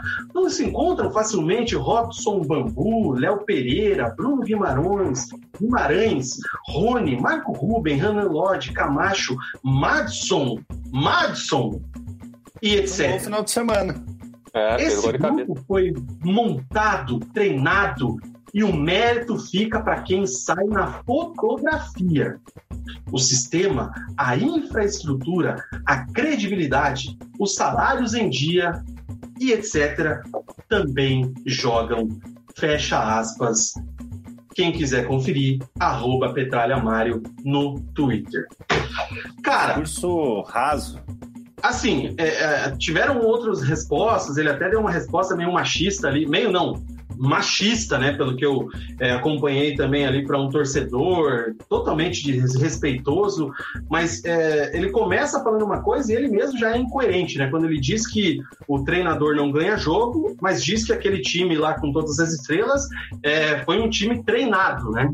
Que teve um mérito é, e tudo mais. É, cara, não sei, eu só sei que eu acho que eu quero recitar o Petralha todo o programa, porque é muito Isso. bom tudo que ele escreve. Isso que ele escreveu foi nada mais do que um discurso de torcedor, cara. É, um discurso de torcedor presidente ali, que se, já se defendendo, né? A gente sabe que o Petralha ele tem uma dificuldade muito grande de, de reconhecer os erros dele. É, como eu falei, o Petralha é, é um, um, talvez um dos, dos melhores dirigentes que já teve é, na história do, do futebol aí. É um cara que, tipo, não dá para negar que ele ama o Atlético e ele, e ele tem muita, muita parcela é, de, de da onde o Atlético tá, do patamar que o Atlético conseguiu atingir. É, só que ele tem uma, uma dificuldade muito grande na, na adversidade. É, quando, a, quando a maré tá boa e tal, ele, ele, ele consegue fazer a coisa fluir mais fácil. Parece que quando, quando a fase começa a piorar ali, ele se perde um pouco nesse personagem, começa a bater boca com, com torcedores do, no, no Twitter. Então, assim, o Petralha, desde que, ele, desde que ele entrou no Atlético, ele tem essa, essa relação de amor e ódio com, com o torcedor do Atlético. É, a gente sabe que, em relação à, à torcida organizada do Atlético, a fanáticos, a relação com ele é, é muito ruim já de, de muito tempo. É, e eu acho que o, o, o Petralha não, não cabe ao Petralha, que é, porra, já é um dirigente muito experiente, ficar batendo boca com treinador, com, com, com torcedor no Twitter, é, sendo desrespeitoso. Inclusive hoje é, ele postou outras coisas, não sei se você vai recitar aí. É, Essa parte não. um torcedor, um torcedor do Atlético pegou e falou: Ah, sai do Twitter, tá falando muita merda, não sei o que, boca, boca não, deixa, merda. Deixa eu jogar aqui na nossa e daí ele comentou um negócio assim, é, tipo, o cara falou que ele, que ele tava bostejando, é, bostejando pela boca, daí ele pegou e respondeu ao torcedor assim, é... É, não, eu não ah, queria falar. A, a, a, tua mãe gosta da, do, do meu bafo. Tá aí, ó, põe, põe na tela aí. Sabe, tipo... Põe na tela!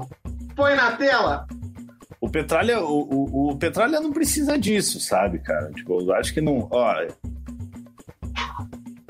Cara, sabe o que é pior? Esses tweets que eu li aqui, é, deixa eu ver se eu enquadro certinho aqui, ó. Ele, é, é, é, o último ali. E ele só respondeu o Lucas Felipe. Todos os tweets que você olhar aqui, cara, se você reparar, ó, 115 respostas, 155, 208 e assim vai. E ele respondeu apenas essa. É por isso que uma assessoria, uma assessoria de imprensa às vezes vai bem, né, cara? Ah, mas cara, você acha que adianta? Não, pode... cara, o assessor do Petralha, eu, eu não queria esse emprego, cara, na boa. Não, você não, não, consegue... tem assessor, nem tem assessor, né? O assessor é o do clube lá, que cria comunicação e vai falar pro homem lá não ficar tweetando, não ficar postando no Face lá. Ele vai falar, eu acho que ele... foda-se, eu posto. É, mas eu acho que ele tem que. Ele, é, pelo patamar que ele atingiu aí, cara, eu acho que ele tinha que parar de, de, de ficar se preocupando com, com o torcedor no Twitter ali. A gente sabe como o torcedor é passional, é, o clube está passando por um momento, um momento mais complicado aí e, e é natural a torcida ficar insatisfeita, vai ter cobrança.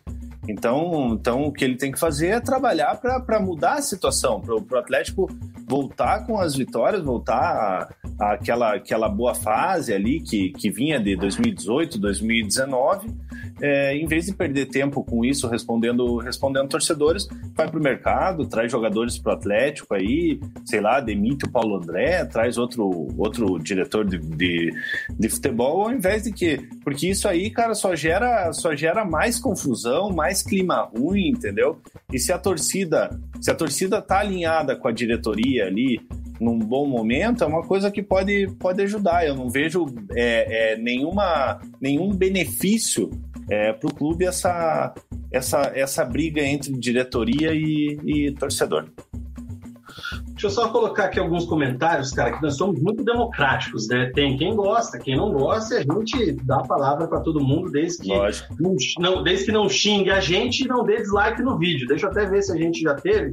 Ó, nenhum dislike, cara. Deixa o seu like aí no nosso querido Resenha de Boteco. Se você não é inscrito no canal, se inscreva-se. Cara, uh, o que, que temos aqui, ó? O Gustavo diz que ainda bem que o Petralha pelo menos aparece, porque é, ele queria que o Leonardo, presidente do Paraná, aparecesse mais. Concordo que poderia aparecer mais, mas é, discordo é, relação falar isso daí... que aparece. É, pra falar Melhor isso né? besteira né? aí no, no Twitter, nem apareço. Uh, e também agradecer ele ali que elogiou a minha locução, o recital de Petralha. O Guilherme Lenharte diz que a aparição do Petralha no Twitter lembrou o Paulo André contratando jogadores, concordo. O Cornetas FC, prefiro mil vezes o Boia do que o Sassá. O Vitor Vida Longa Amário. O querido Guilherme Alves lembra que o atleticano que reclama de Mário merece a gestão de Samir ou Leonardo. Times medíocres igual a eles fazem a dupla Paratiba. Vida longa a Mário. E quem não gosta, chora. É, é, é, pracinha, é, pracinha. é, Não, por isso pra... que ele tem, ele tem ó, o, o Fausto Carvalho, Petralha Mito, dando aulas aos intelectuais do Twitter. E o XBRN, Caraca, que atitude de criança. Cara, assim, é aquela coisa. Tem muito atleticano que acha legal e tem muito atleticano que não suporta. Tem gente que se vende por, por título, por vitória, tem gente que não. Aquela coisa, a gente é democrático. Eu acho que um presidente de um clube não deve responder é, ninguém na rede social da forma como ele respondeu. Ainda mais se o cara é torcedor, às vezes o cara é sócio. Enfim, é aquela coisa. É, não é a postura que, que um presidente deve ter, mas a gente sabe que o Petralha e a relação com a torcida é sempre conturbada, ele não sabe lidar é, com o público, né, com as críticas. Então, assim, foi lá se explicar, não se explicou nada, e como tinha feito na semana passada. Foi lá, ficou tweetando, tweetando. Ou que rende, né? Tudo que ele fala acaba rendendo, rende matéria, mas explicação. Rende, rende resenha. Que, é, mas explicação pra torcida que é bom, não dá. Ele Uma explicação que, que seja é, certa, né? Explicação decente. Vai falar lá o que quer, quem, quem, quem critica ou quem responde ali, ele vai lá e faz essas piadas aí ridículas e é isso. Para a gente fechar esse bloco Atletiba, o Atlético Cezinha chegou aí após sete jogos sem vitória, é, saiu de jejum e agora vem a Libertadores nessa, nessa semana, né? É, tem também a situação ainda de um vazamento, o lançamento das camisas e tudo mais, provavelmente amanhã, e a estreia nessa semana, né? Qual que é a expectativa? O que você pode falar aí dessa semana de Liberta para o Furacão? Não, o Atlético enfrenta o Jorge Wisterman na terça-feira. O Todos os times do, do grupo C da Libertadores têm três pontos, né? O Jorge Wissman tá como líder ali, porque venceu o primeiro jogo por 2 a 0 daí perdeu. Venceu o Colo-Colo por 2 a 0 em casa, perdeu de 1 a 0 do Penharol fora. Mas ele chega para esse jogo seis meses sem jogar, né? O, lá na pandemia, em março, o campeonato da Bolívia foi paralisado e não retornou. E a expectativa lá é só voltar no final de outubro o campeonato nacional. Então, Jorge Wilson retornou aos treinos aí no dia 5 de agosto. Então, faz um pouquinho mais de um mês aí que está treinando, mas não fez nenhum jogo oficial, né? Eu acho que essa pode ser uma vantagem que o Atlético é, vai tentar tirar lá na Bolívia. Tem a questão da altitude, né? Que a gente sabe que sempre acaba pegando. O próprio Atlético do ano passado se complicou lá, né? Mesmo se classificando no grupo e pegando boca lá nas oitavas, né? se complicou com o Jorge Wilson lá e aqui jogou muito bem e venceu. Mas é um Jorge Wilson que está muito tempo sem jogar, trouxe dois reforços só, um goleiro e um atacante, né? O atacante é o Papito, ele que jogou no Independente jogou no Santos também, teve duas passagens aí pelo Santos, foi a contratação do, do, do Wilson na temporada. Mas é um time que está sem ritmo de jogo, tu vai apostar muito ali no, na altitude, né? Para ganhar, para somar pontos ali contra o Atlético. Porque é, a gente sabe, né? A gente viu aqui no próprio Campeonato Brasileiro, os times como voltaram, como estão ainda, né? Um nível de futebol bem abaixo do, do que a gente esperava estar. Mas a pandemia, infelizmente, aconteceu e, e os times estão pagando preço também por ficar tanto tempo inativos, né? Sem jogos oficiais. O Atlético vem com essa vitória no Atletiba que era, que era importante, né? Não jogou tão bem, mas pelo menos venceu. Encerrou a sequência ruim de sem vitórias, que eram sete jogos. Que era uma sequência que lembrava lá o Diniz, né? De 2018, naquela altura que o Atlético estava mal. E vai com, assim, por mais que o Atlético não esteja bem, por mais que o Atlético não esteja numa fase boa, até dentro de campo, fora de campo, pela questão da, da falta de ritmo do adversário, vejo possível o Atlético arrancar um pontinho, pelo menos, lá do, do Jorge Luiz. É, se fosse anteriormente, com os dois times equiparados, achava mais difícil que o Atlético, mesmo quando tinha time bom, foi lá e se complicou o, quando joga na altitude. E, e grandes times fazem isso, né? Jogam lá e acabam se complicando, não é algo que o Atlético só faz.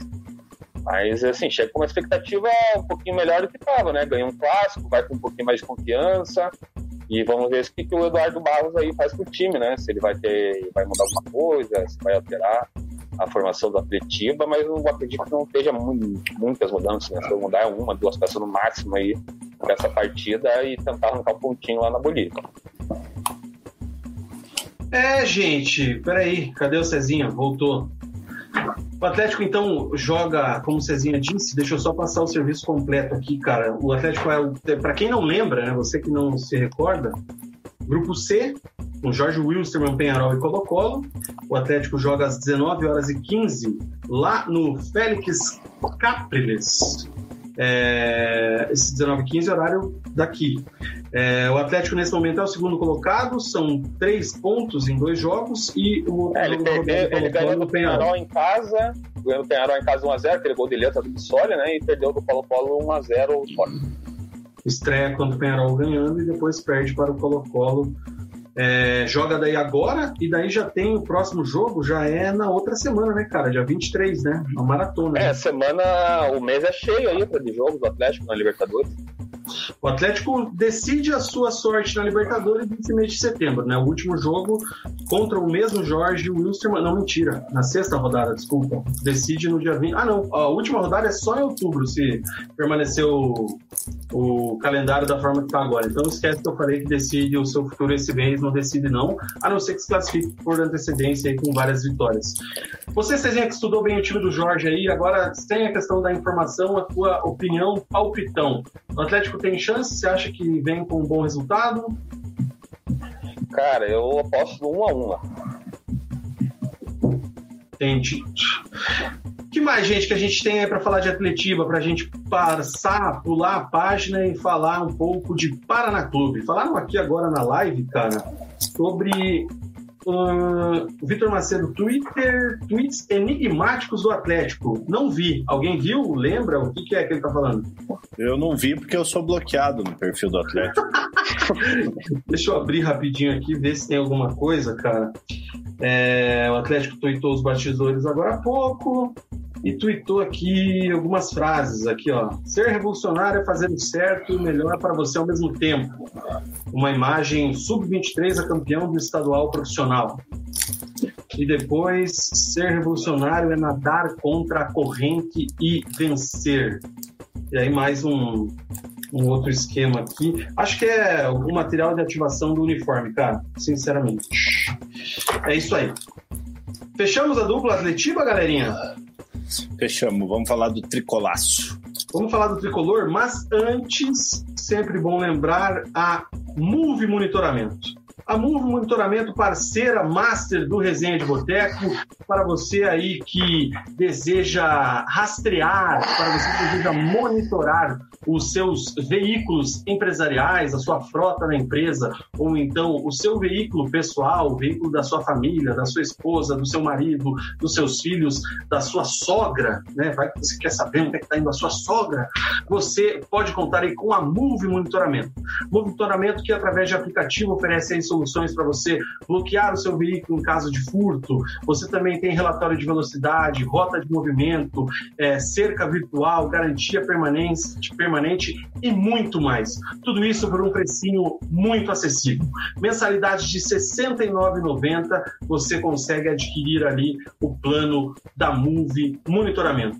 Tem também uma taxa de adesão de 200 reais. Porém, para você que é resenhete, usando o cupom RESENHA50, a gente te libera 50% do valor da adesão. Então a gente já te dá um descontinho aí de 50% e você vai pagar 100 na adesão de qualquer plano da Move Monitoramento. Entre em contato com a Move, pode ser lá no Instagram, através do Move Monitoramento, ou no site movemonitora.com.br, ou nos telefones que estão aqui, 3527-3925 ou 99128-3355. É a Move Monitoramento com o resenha de Boteco mais um mês, hein, cara? Gosto assim. Mais um mês da Move Monitoramento conosco. Certo, ousadinhos? Certo, e lembrando, total, né? e lembrando que, que quem quiser anunciar aí, estamos abertos a conversa. Pois é, preciso fazer o GC aqui do Anuncia aqui, cara, que a gente tinha antes. Nosso querido Chewbacca tá de férias e a gente não tem mais, mas ó, rapidinho para vocês, anuncia aqui, manda uma mensagem para a gente, os ousados estão aí para divulgar a sua empresa, acredite no nosso projeto. Mais comentários aqui, cara, ah, uma risada do Wesley Viana. é isso. É, a vida é... Vida é sorrir, né, cara? Vida fica mais alegre quando você sorri. Quando você dá risada. Mesmo que cara, seja de desespero. Uhum. A gente a está chegando aqui a 1 hora e 40 minutos de live. Agradecer aí nesse momento, tem 50 pessoas assistindo a gente. S2 Coraçãozinho. É... Cara, o, o Vitor lembrou aqui, acho que o Cezinha até comentou, não lembro, mas o Thiago Heleno não joga terça-feira porque não gosta de jogar na altitude, altitude, né? Então tá fora, vai saber que, que o Eduardo Barros vai escalar aí na defesa atleticana. Vamos falar do Paraná Clube, o Paraná que tropeçou essa semana, perdeu em casa para o América Mineiro, é, perdeu a liderança também no Campeonato Brasileiro da Série B e até fui criticado no meu WhatsApp, inclusive, por alguns torcedores quando fiz a chamada do, do vídeo de hoje com o Paraná em xeque, o futebol do Paraná em xeque, o Paraná um pouco pressionado. E antes de colocar vocês na conversa, quero já justificar por que, que a gente colocou isso aí, né? Porque a gente barra eu. É... Paraná Clube que teria que ter vencido esse jogo, na minha opinião, né? Um concorrente direto ao acesso, um time que briga, um time que tem as mesmas ambições, né? O Paraná, depois dessas rodadas aí, se tornou um postulante ao acesso e faz quatro, três jogos, se não me engano, o Cezinha vai trazer melhor os números, que não joga bem, apesar da vitória contra o Figueirense, uma consistência que eu mesmo elogiei aqui, mas sem Renan Bressan, o time se mostrou ainda mais frágil, ainda mais carente de alternativas, de soluções, e o Paraná é, não ofereceu muita resistência ao América Mineiro, não conseguiu jogar, e ainda teve que aturar o Lisca doido, dando uma zoada no presidente Leonardo Oliveira. E por isso coloquei isso, Paraná em xeque. Vai brigar ou não vai? O time é bom ou não é? Qual é o campeonato do Paraná Clube? Então, aí está a justificativa do título desse vídeo. E aí eu quero saber de vocês, o que vocês acham, qual é a expectativa? O Paraná que joga contra o CRB amanhã na Vila Capanema. É, o, como eu tinha comentado nos eleições passadas, né, o Paraná, nos últimos quatro jogos aí venceu duas e perdeu duas, né, perdeu do Vitória agora pro América Mineiro, mas não vem jogando bem a quatro jogos. É, esse jogo contra o América Mineiro era um confronto direto, é isso, por pensar na briga pelo acesso, mas pelo menos no momento é era uma briga ali é, no G4, né, do, do Paraná e o América Mineiro, e acabou perdendo, mais uma vez não jogando bem, e poderia ser demais, né? O América Mineiro ainda perdeu pênalti, o Paraná não ofereceu perigo para o América Mineiro, a ser uma cabeçada lá do Salazar, né? Usando toda a sua altura. Mas, fora isso, o Paraná não criou. E, mais uma vez, sentiu muita falta do Bressan, o segundo jogo já que ele não, não atua, né? Ainda é dúvida para amanhã contra o CRB. Tem agora a entrada do Léo Castro, né? Foi regularizado e, e possivelmente possa possa entrar nesse jogo, não sei como titular, ou pelo menos no decorrer da partida. E, o Paraná se mostra ainda não confiável, né? time que, apesar de ainda da vice-liderança, apesar de estar tá feito uma, tá, feito, tá fazendo uma boa campanha, né? Até levantei os números hoje aí. É a melhor campanha junto com 2011, nas nove primeiras rodadas. Paraná tem 17 pontos, em 2011 tinha 17 também. E se vencer amanhã, chega a 20 pontos e é a melhor campanha aí nas 10 primeiras rodadas desde 2008, superando até ano passado. Ano passado o Paraná chegou a 19 pontos, era terceiro colocado na, na época, lá com o Matheus Costa, e se vencer amanhã o CRB, chegar a 20, daí faz a melhor campanha, melhor início de campanha da história da Série B. Mas mesmo assim, o futebol do Paraná ainda não convence, está trazendo reforços, e é o que, que a gente espera de dar mais opções para o Alan Al, melhorar o rendimento, porque do jeito que está jogando é muito ainda dependente do Renan Pressão de uma jogada individual. Né? O André não vai jogar né, a próxima partida, então por isso o Castro pode ser uma opção aí no, no ataque paranense, ele joga tanto pelos lados como, como nove.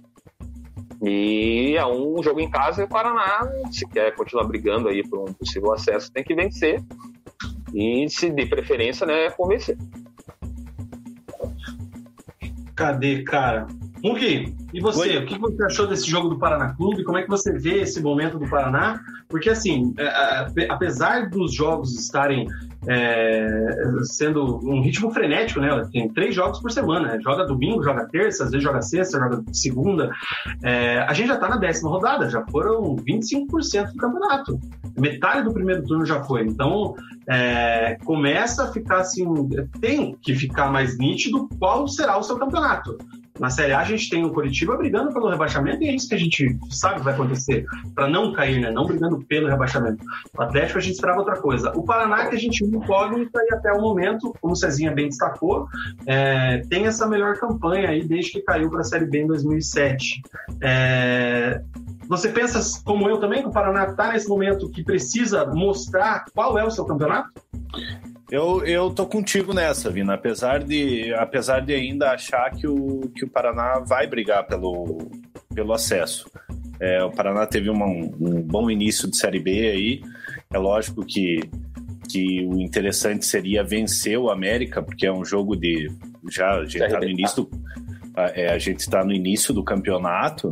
É, e como eu falei no, no preleção anterior, no campeonato de pontos corridos, a primeira rodada tem o mesmo valor da última. Então, Paraná, Paraná pegando o América aí, que provavelmente vai brigar pelo, pelo acesso, é, é, seria, seria fundamental o Paraná vencer na, na Vila Capanema, jogando em casa, apesar de estar sem, de estar sem a torcida. É, mas acontece, são acidentes de, de percurso que acontecem. O que não pode acontecer é o Paraná perder pontos amanhã para o CRB, né? Porque, porque o Paraná tem mais qualidade que o, que o time do CRB, na, na minha visão. Então o Paraná precisa, precisa ven vencer. E como o Gui falou, o Paraná precisa aprender a jogar sem o Bressan. É, a gente já vem falando é, em outros programas ali que o Paraná vinha vencendo, mas não vinha jogando bem. É, e uma hora essa, essa conta poderia, poderia chegar é, de, de, de, ser surpreendido e ser derrotado. É, e acabou acontecendo contra o América. Pegou um time um pouco mais qualificado. É, a, zaga do, a zaga do Paraná, que a gente até, a gente até falou no, no preleção anterior, como que seria é, contra um ataque um pouquinho mais forte, é, como é o do América.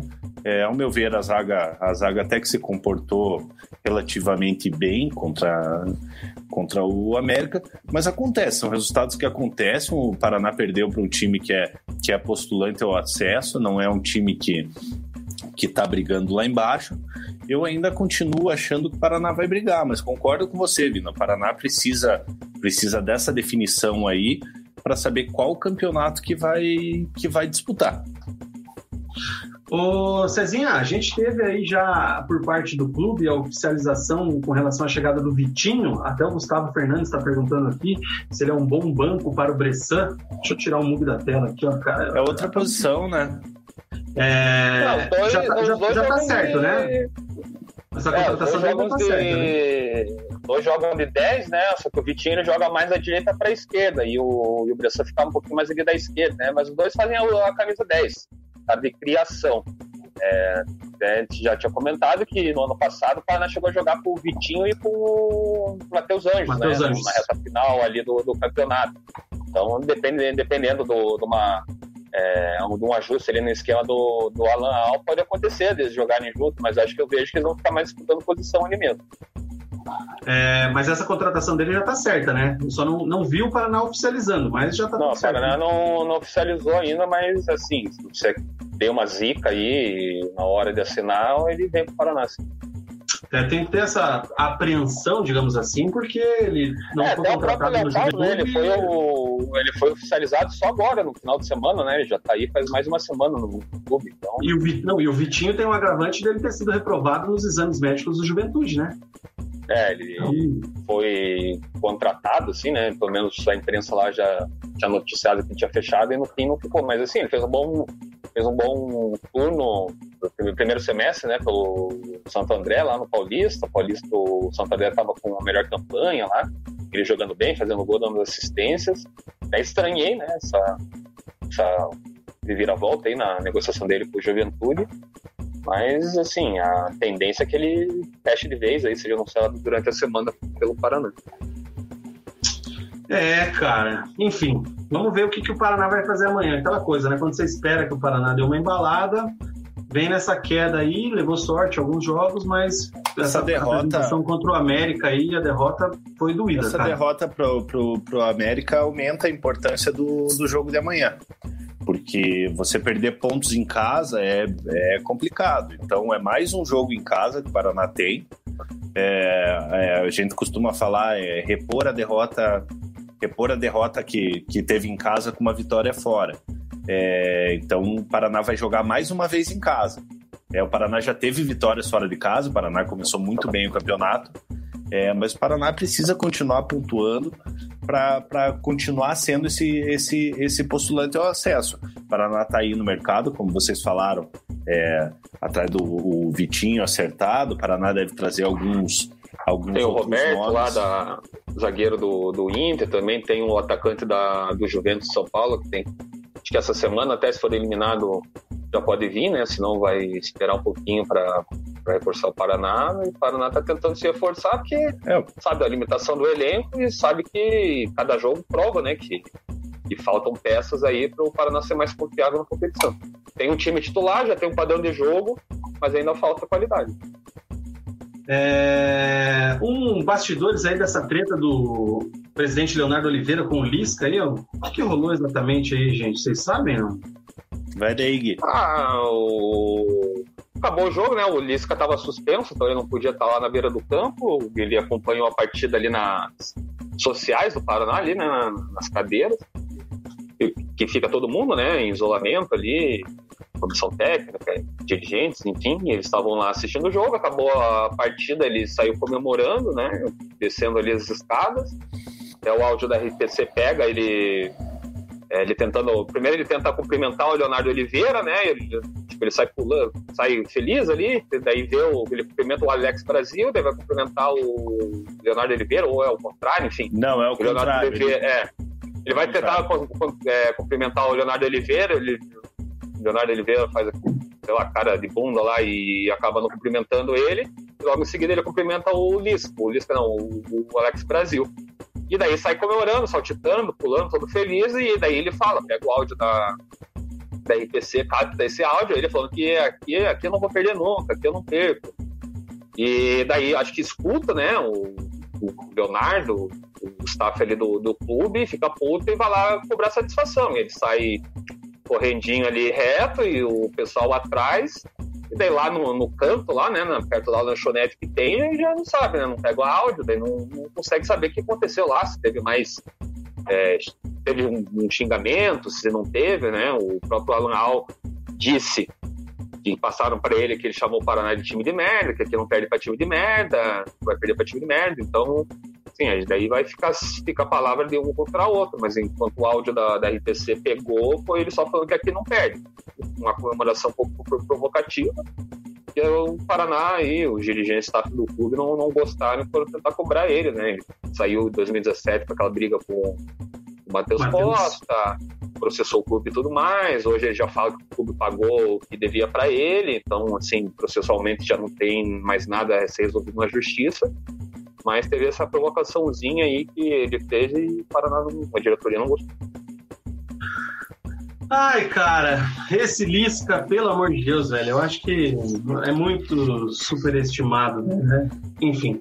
Eu acho ele um bom treinador, Vina, mas ele falta falta falta com respeito com o Paraná. O Paraná, querendo ou não, abriu as portas para ele também deu oportunidade para ele, ele, ele foi, um, foi um cara importante ali na, na no, no, acesso do Paraná, é, mas, mas a gente conhece bastante gente assim que, que conhece o Lisca, não estou falando nem de pessoas do Paraná, é, pessoas que trabalharam com o Lisca em outros lugares, no Rio Grande do Sul, e o Lisca, ele de fato, ele, a gente vê entrevistas dele, ele é um cara engraçado, ele parece ser um cara um cara muito gente boa e tal, mas a gente sabe que internamente ele tem um ele tem um problema de relacionamento assim muito sério.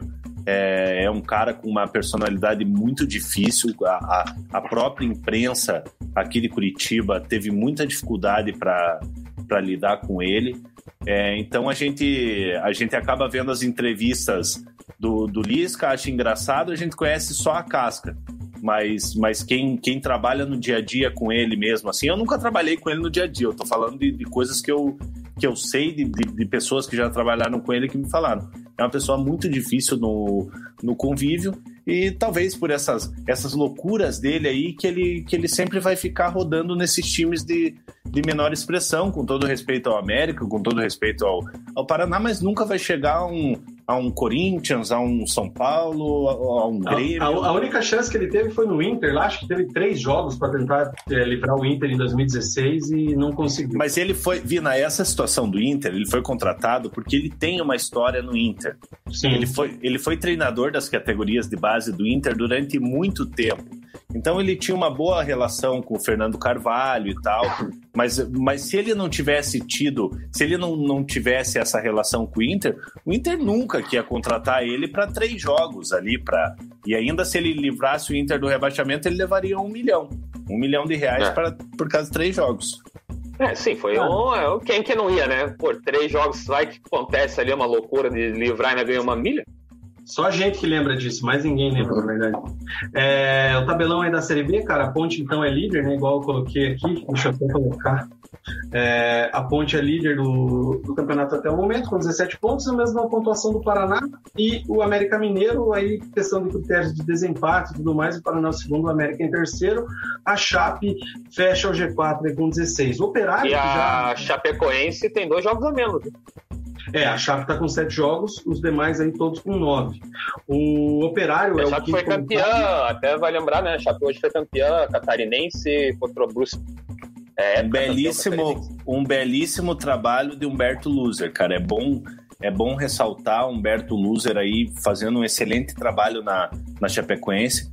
É, até falar para os nossos ouvintes aqui que são mais novos, é, nós temos aqui um, nós fizemos um podcast com o Humberto Loser aí, quem quiser procurar é, no, no Spotify tem lá, é um cara muito bom de papo.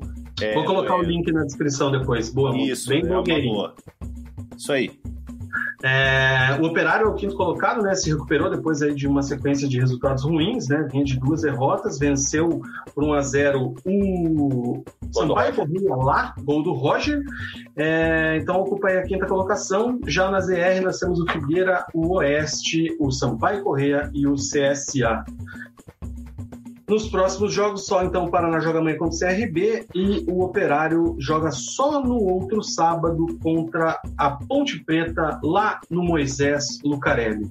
Cara, antes da gente encerrar o programa aqui, falar de um assunto sério ainda, é, tô acompanhando aqui no Twitter uma polêmica envolvendo o Neymar, né, cara? O Neymar que foi expulso hoje no, na estreia dele dessa temporada pelo PSG, né, no Campeonato Francês, é, e foi expulso depois uma briga ali com. Deixa eu buscar aqui o nome do jogador, cara. Mas ele agrediu ali o querido Álvaro, o nome do cara. Querido não, é espanhol.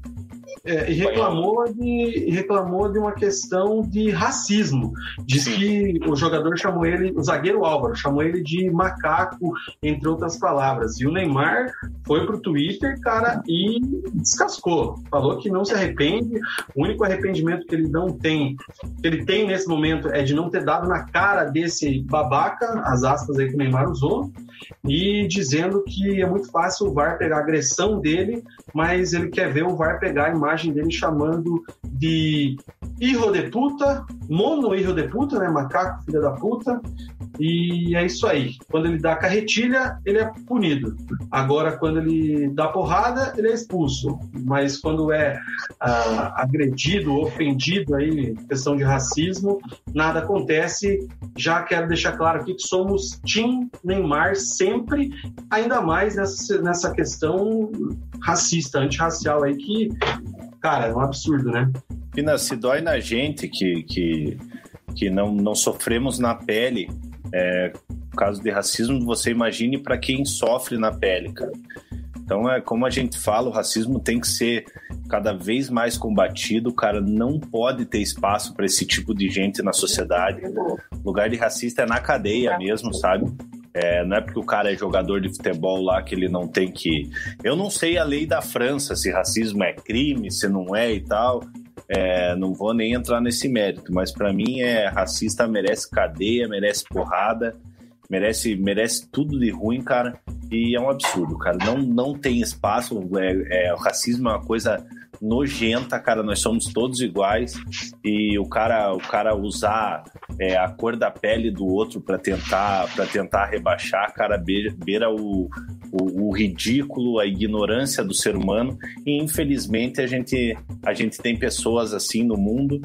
É, então eu espero que esse jogador seja punido. É, se, for, se for mesmo, é, é, o, como o Neymar falou, se o VAR pegar ali xingando ele mesmo, eu espero que esse jogador sofra uma punição muito grande é, e, se possível, que anulem o cartão vermelho do Neymar, porque o Neymar ele, ele só se defendeu. E como ele falou, ah. o único arrependimento dele foi não ter dado uma porrada nesse babaca, cara. Ele deveria cara, ter dado eu... e teria razão. Deixa eu compartilhar aqui a tela. acabei de ver aqui, não sei se, se já era, já estava notório isso, mas o Neymar respondeu o cara no Twitter, velho. O cara, o, cara, o cara se defendeu no Twitter ali, até. Só deixa eu abrir aqui, ó. O nosso, nosso Álvaro Dá Gonzalez. Um, né? Ele diz aqui que não existe lugar para o racismo na carreira limpa com companheiros e amigos. Aquele velho papo, né? Até tenho amigos negros, né? É, aquele papinho que, do racista que quer dar uma desvinculada, desvirtuada. É, dá uma dura aqui, ó. Perder, assumir, incrível seis pontos, a Lei Olympique e posta uma foto com os companheiros dele aqui do Olympique de Marseille e aí a gente tem a resposta do Neymar, né, cara? Você não é homem de assumir o seu erro, perder faz parte do esporte. Agora insultar, trazer o racismo, não. Não estou de acordo, não te respeito, você não tem caráter, assume o que fala, seja homem, rapá, racista. Tim Neymar, cara, vou dar um RT aqui, não sei qual conta tá logada, vou curtir. e é isso aí. Cara, o Neymar, não, o Neymar não ia se expor desse jeito se, se, se fosse se não fosse verdadeiro, cara. É, é, cara, tem que ser combatido isso aí. A gente tá aqui, como o Vina falou, o resenha é Team Neymar. E pouco a pouco, se cada um fizer um pouquinho, a gente vai combater o, o racismo. É, é, o Neymar toca num ponto muito importante, né? Que é o VAR. Se o VAR quer trazer justiça para o futebol, quer trazer é, sim, fair play pro futebol, ele tem que não usar também para esse tipo de, de, atitude, né? Porra, o racismo não. O racismo é uma coisa deplorável, uma coisa que não devia existir, mas infelizmente ainda existe na nossa sociedade, no mundo inteiro. E o futebol é um tem um papel social muito forte, né? E, e tem que o VAR tem que usar isso também, né? Tem que pegar essas imagens é, que o, o, Neymar fala que o, o, Álvaro aí foi racista, pegar essas, dessas palavras dele e punir também. Só que o problema é que o futebol não pune o racismo, né?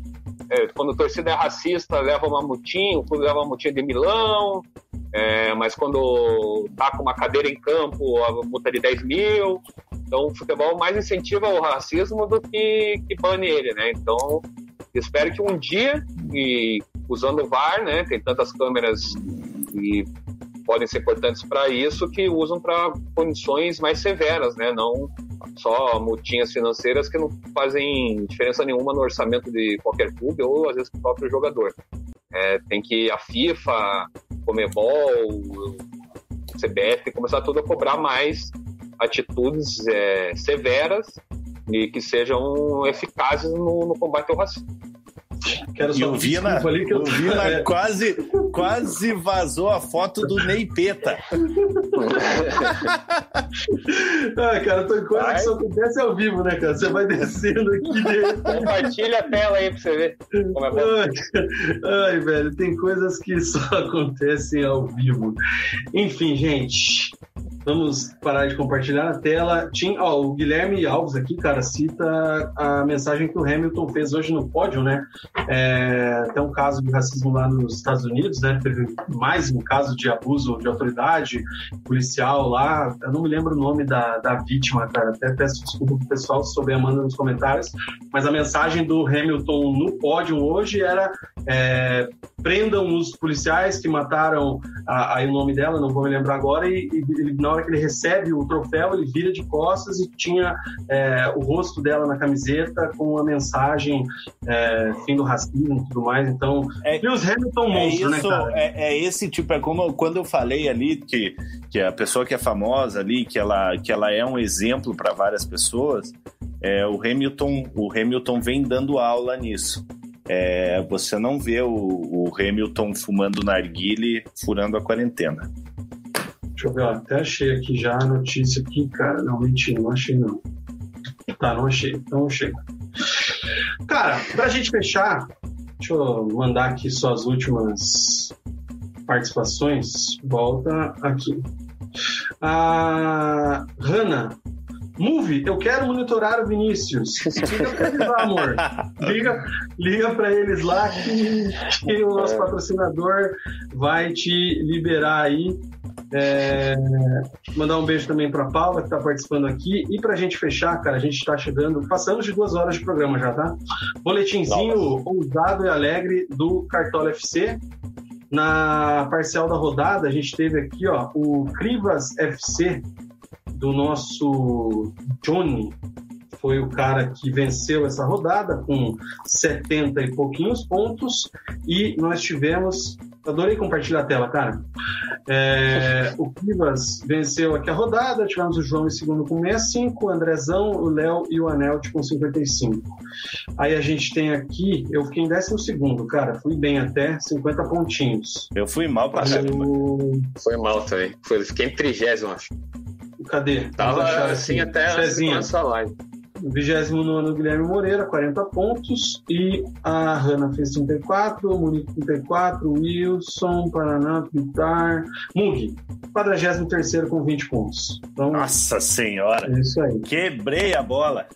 E no, essa é a classificação da rodada. A classificação geral, nós tivemos aqui a parcial total. Monique Silva reassume a liderança, é a primeira cartoleira da nossa liga a atingir a marca de 700 pontos. Virou então para cima do Borracho. Esse G5 aqui já está bem firmado. Vê que o Mistrelli apareceu aqui agora. E Mas tá boa é briga G5. aí, hein? Não, tá legal. Aqui tá, tá boa, cara. Eu queria estar aqui, né? Mas eu tô bem longe. a, a Jéssica tava lá em cima, perdeu um pouco. O Léocas também brigou. Quem mais aqui? Vamos ver é que nós estamos na liga, cara. Quem que é o primeiro? de- É o? Cezinha, eu acho. Cezinha, Cezinha, Cezinha. Sei não, foi muito mal na última rodada. 32 Ah, o Cezinha, Mundo já colou 33 Mundo. Pouca diferença. E eu tô muito bem para variar na ZR, 43 Que momento. Pelo menos tô ganhando o Sanches. Chupa Sanches. certo? Chega de programa, gente. Chega, vamos pro berço que amanhã começa a semana. Esse, deixa eu só ver se alguém falou de cartola aqui, ó. Ah, imagine um Hamilton fumando narguile. Só o Mug para imaginar isso. Nuno Silva respeita a liderança e o Cornetas. Fumando e bebendo na pandemia sem máscara, ficando em último na corrida, daí sim ele iguala o Sassá Loten. Chega. Galerinha, a gente volta, sabe Deus quando, sabe Deus onde, mas com certeza a gente volta domingo que vem, é, provavelmente às 21 horas, não lembro os horários dos jogos de Coxa e Atlético na Série A, talvez sim, mas fato que domingo a gente volta para analisar essa rodada da Libertadores, os jogos do Paraná e do Atlético. Deixa eu só. ó, Ah, se eu não me engano, é de noite o jogo domingo. O Atlético, o Atlético pela décima Ah, não, é- rodada já jogou. É às quatro, né? É, o, o Coxa joga com o Vasco às 16 horas, no dia 20, e o Atlético já jogou, foi aquele jogo contra o São Paulo. Aí acho que não vai ter nenhum jogo adiantado. Contra o né? Vasco Então, é, é lá em Vasco ou é aqui em Curitiba? é lá em Gama. Não, é aqui, é aqui, é aqui em Coxa. Beleza. Beleza? Cezinha, tchau. Tchau. Segue no, segue no Twitter e dá like no Instagram. Mugi, tchau pra você. Valeu, galera. Boa semana. volta. Até semana que vem. O Resenha Boteco agradece, se inscreva no canal, ative as notificações, deixe seu like. Agradecemos aí essa parceria ao longo do programa Duas Horas aqui, ó. Wakanda Forever e Fogo nos Racistas, onde é que eu encerro. Tchau!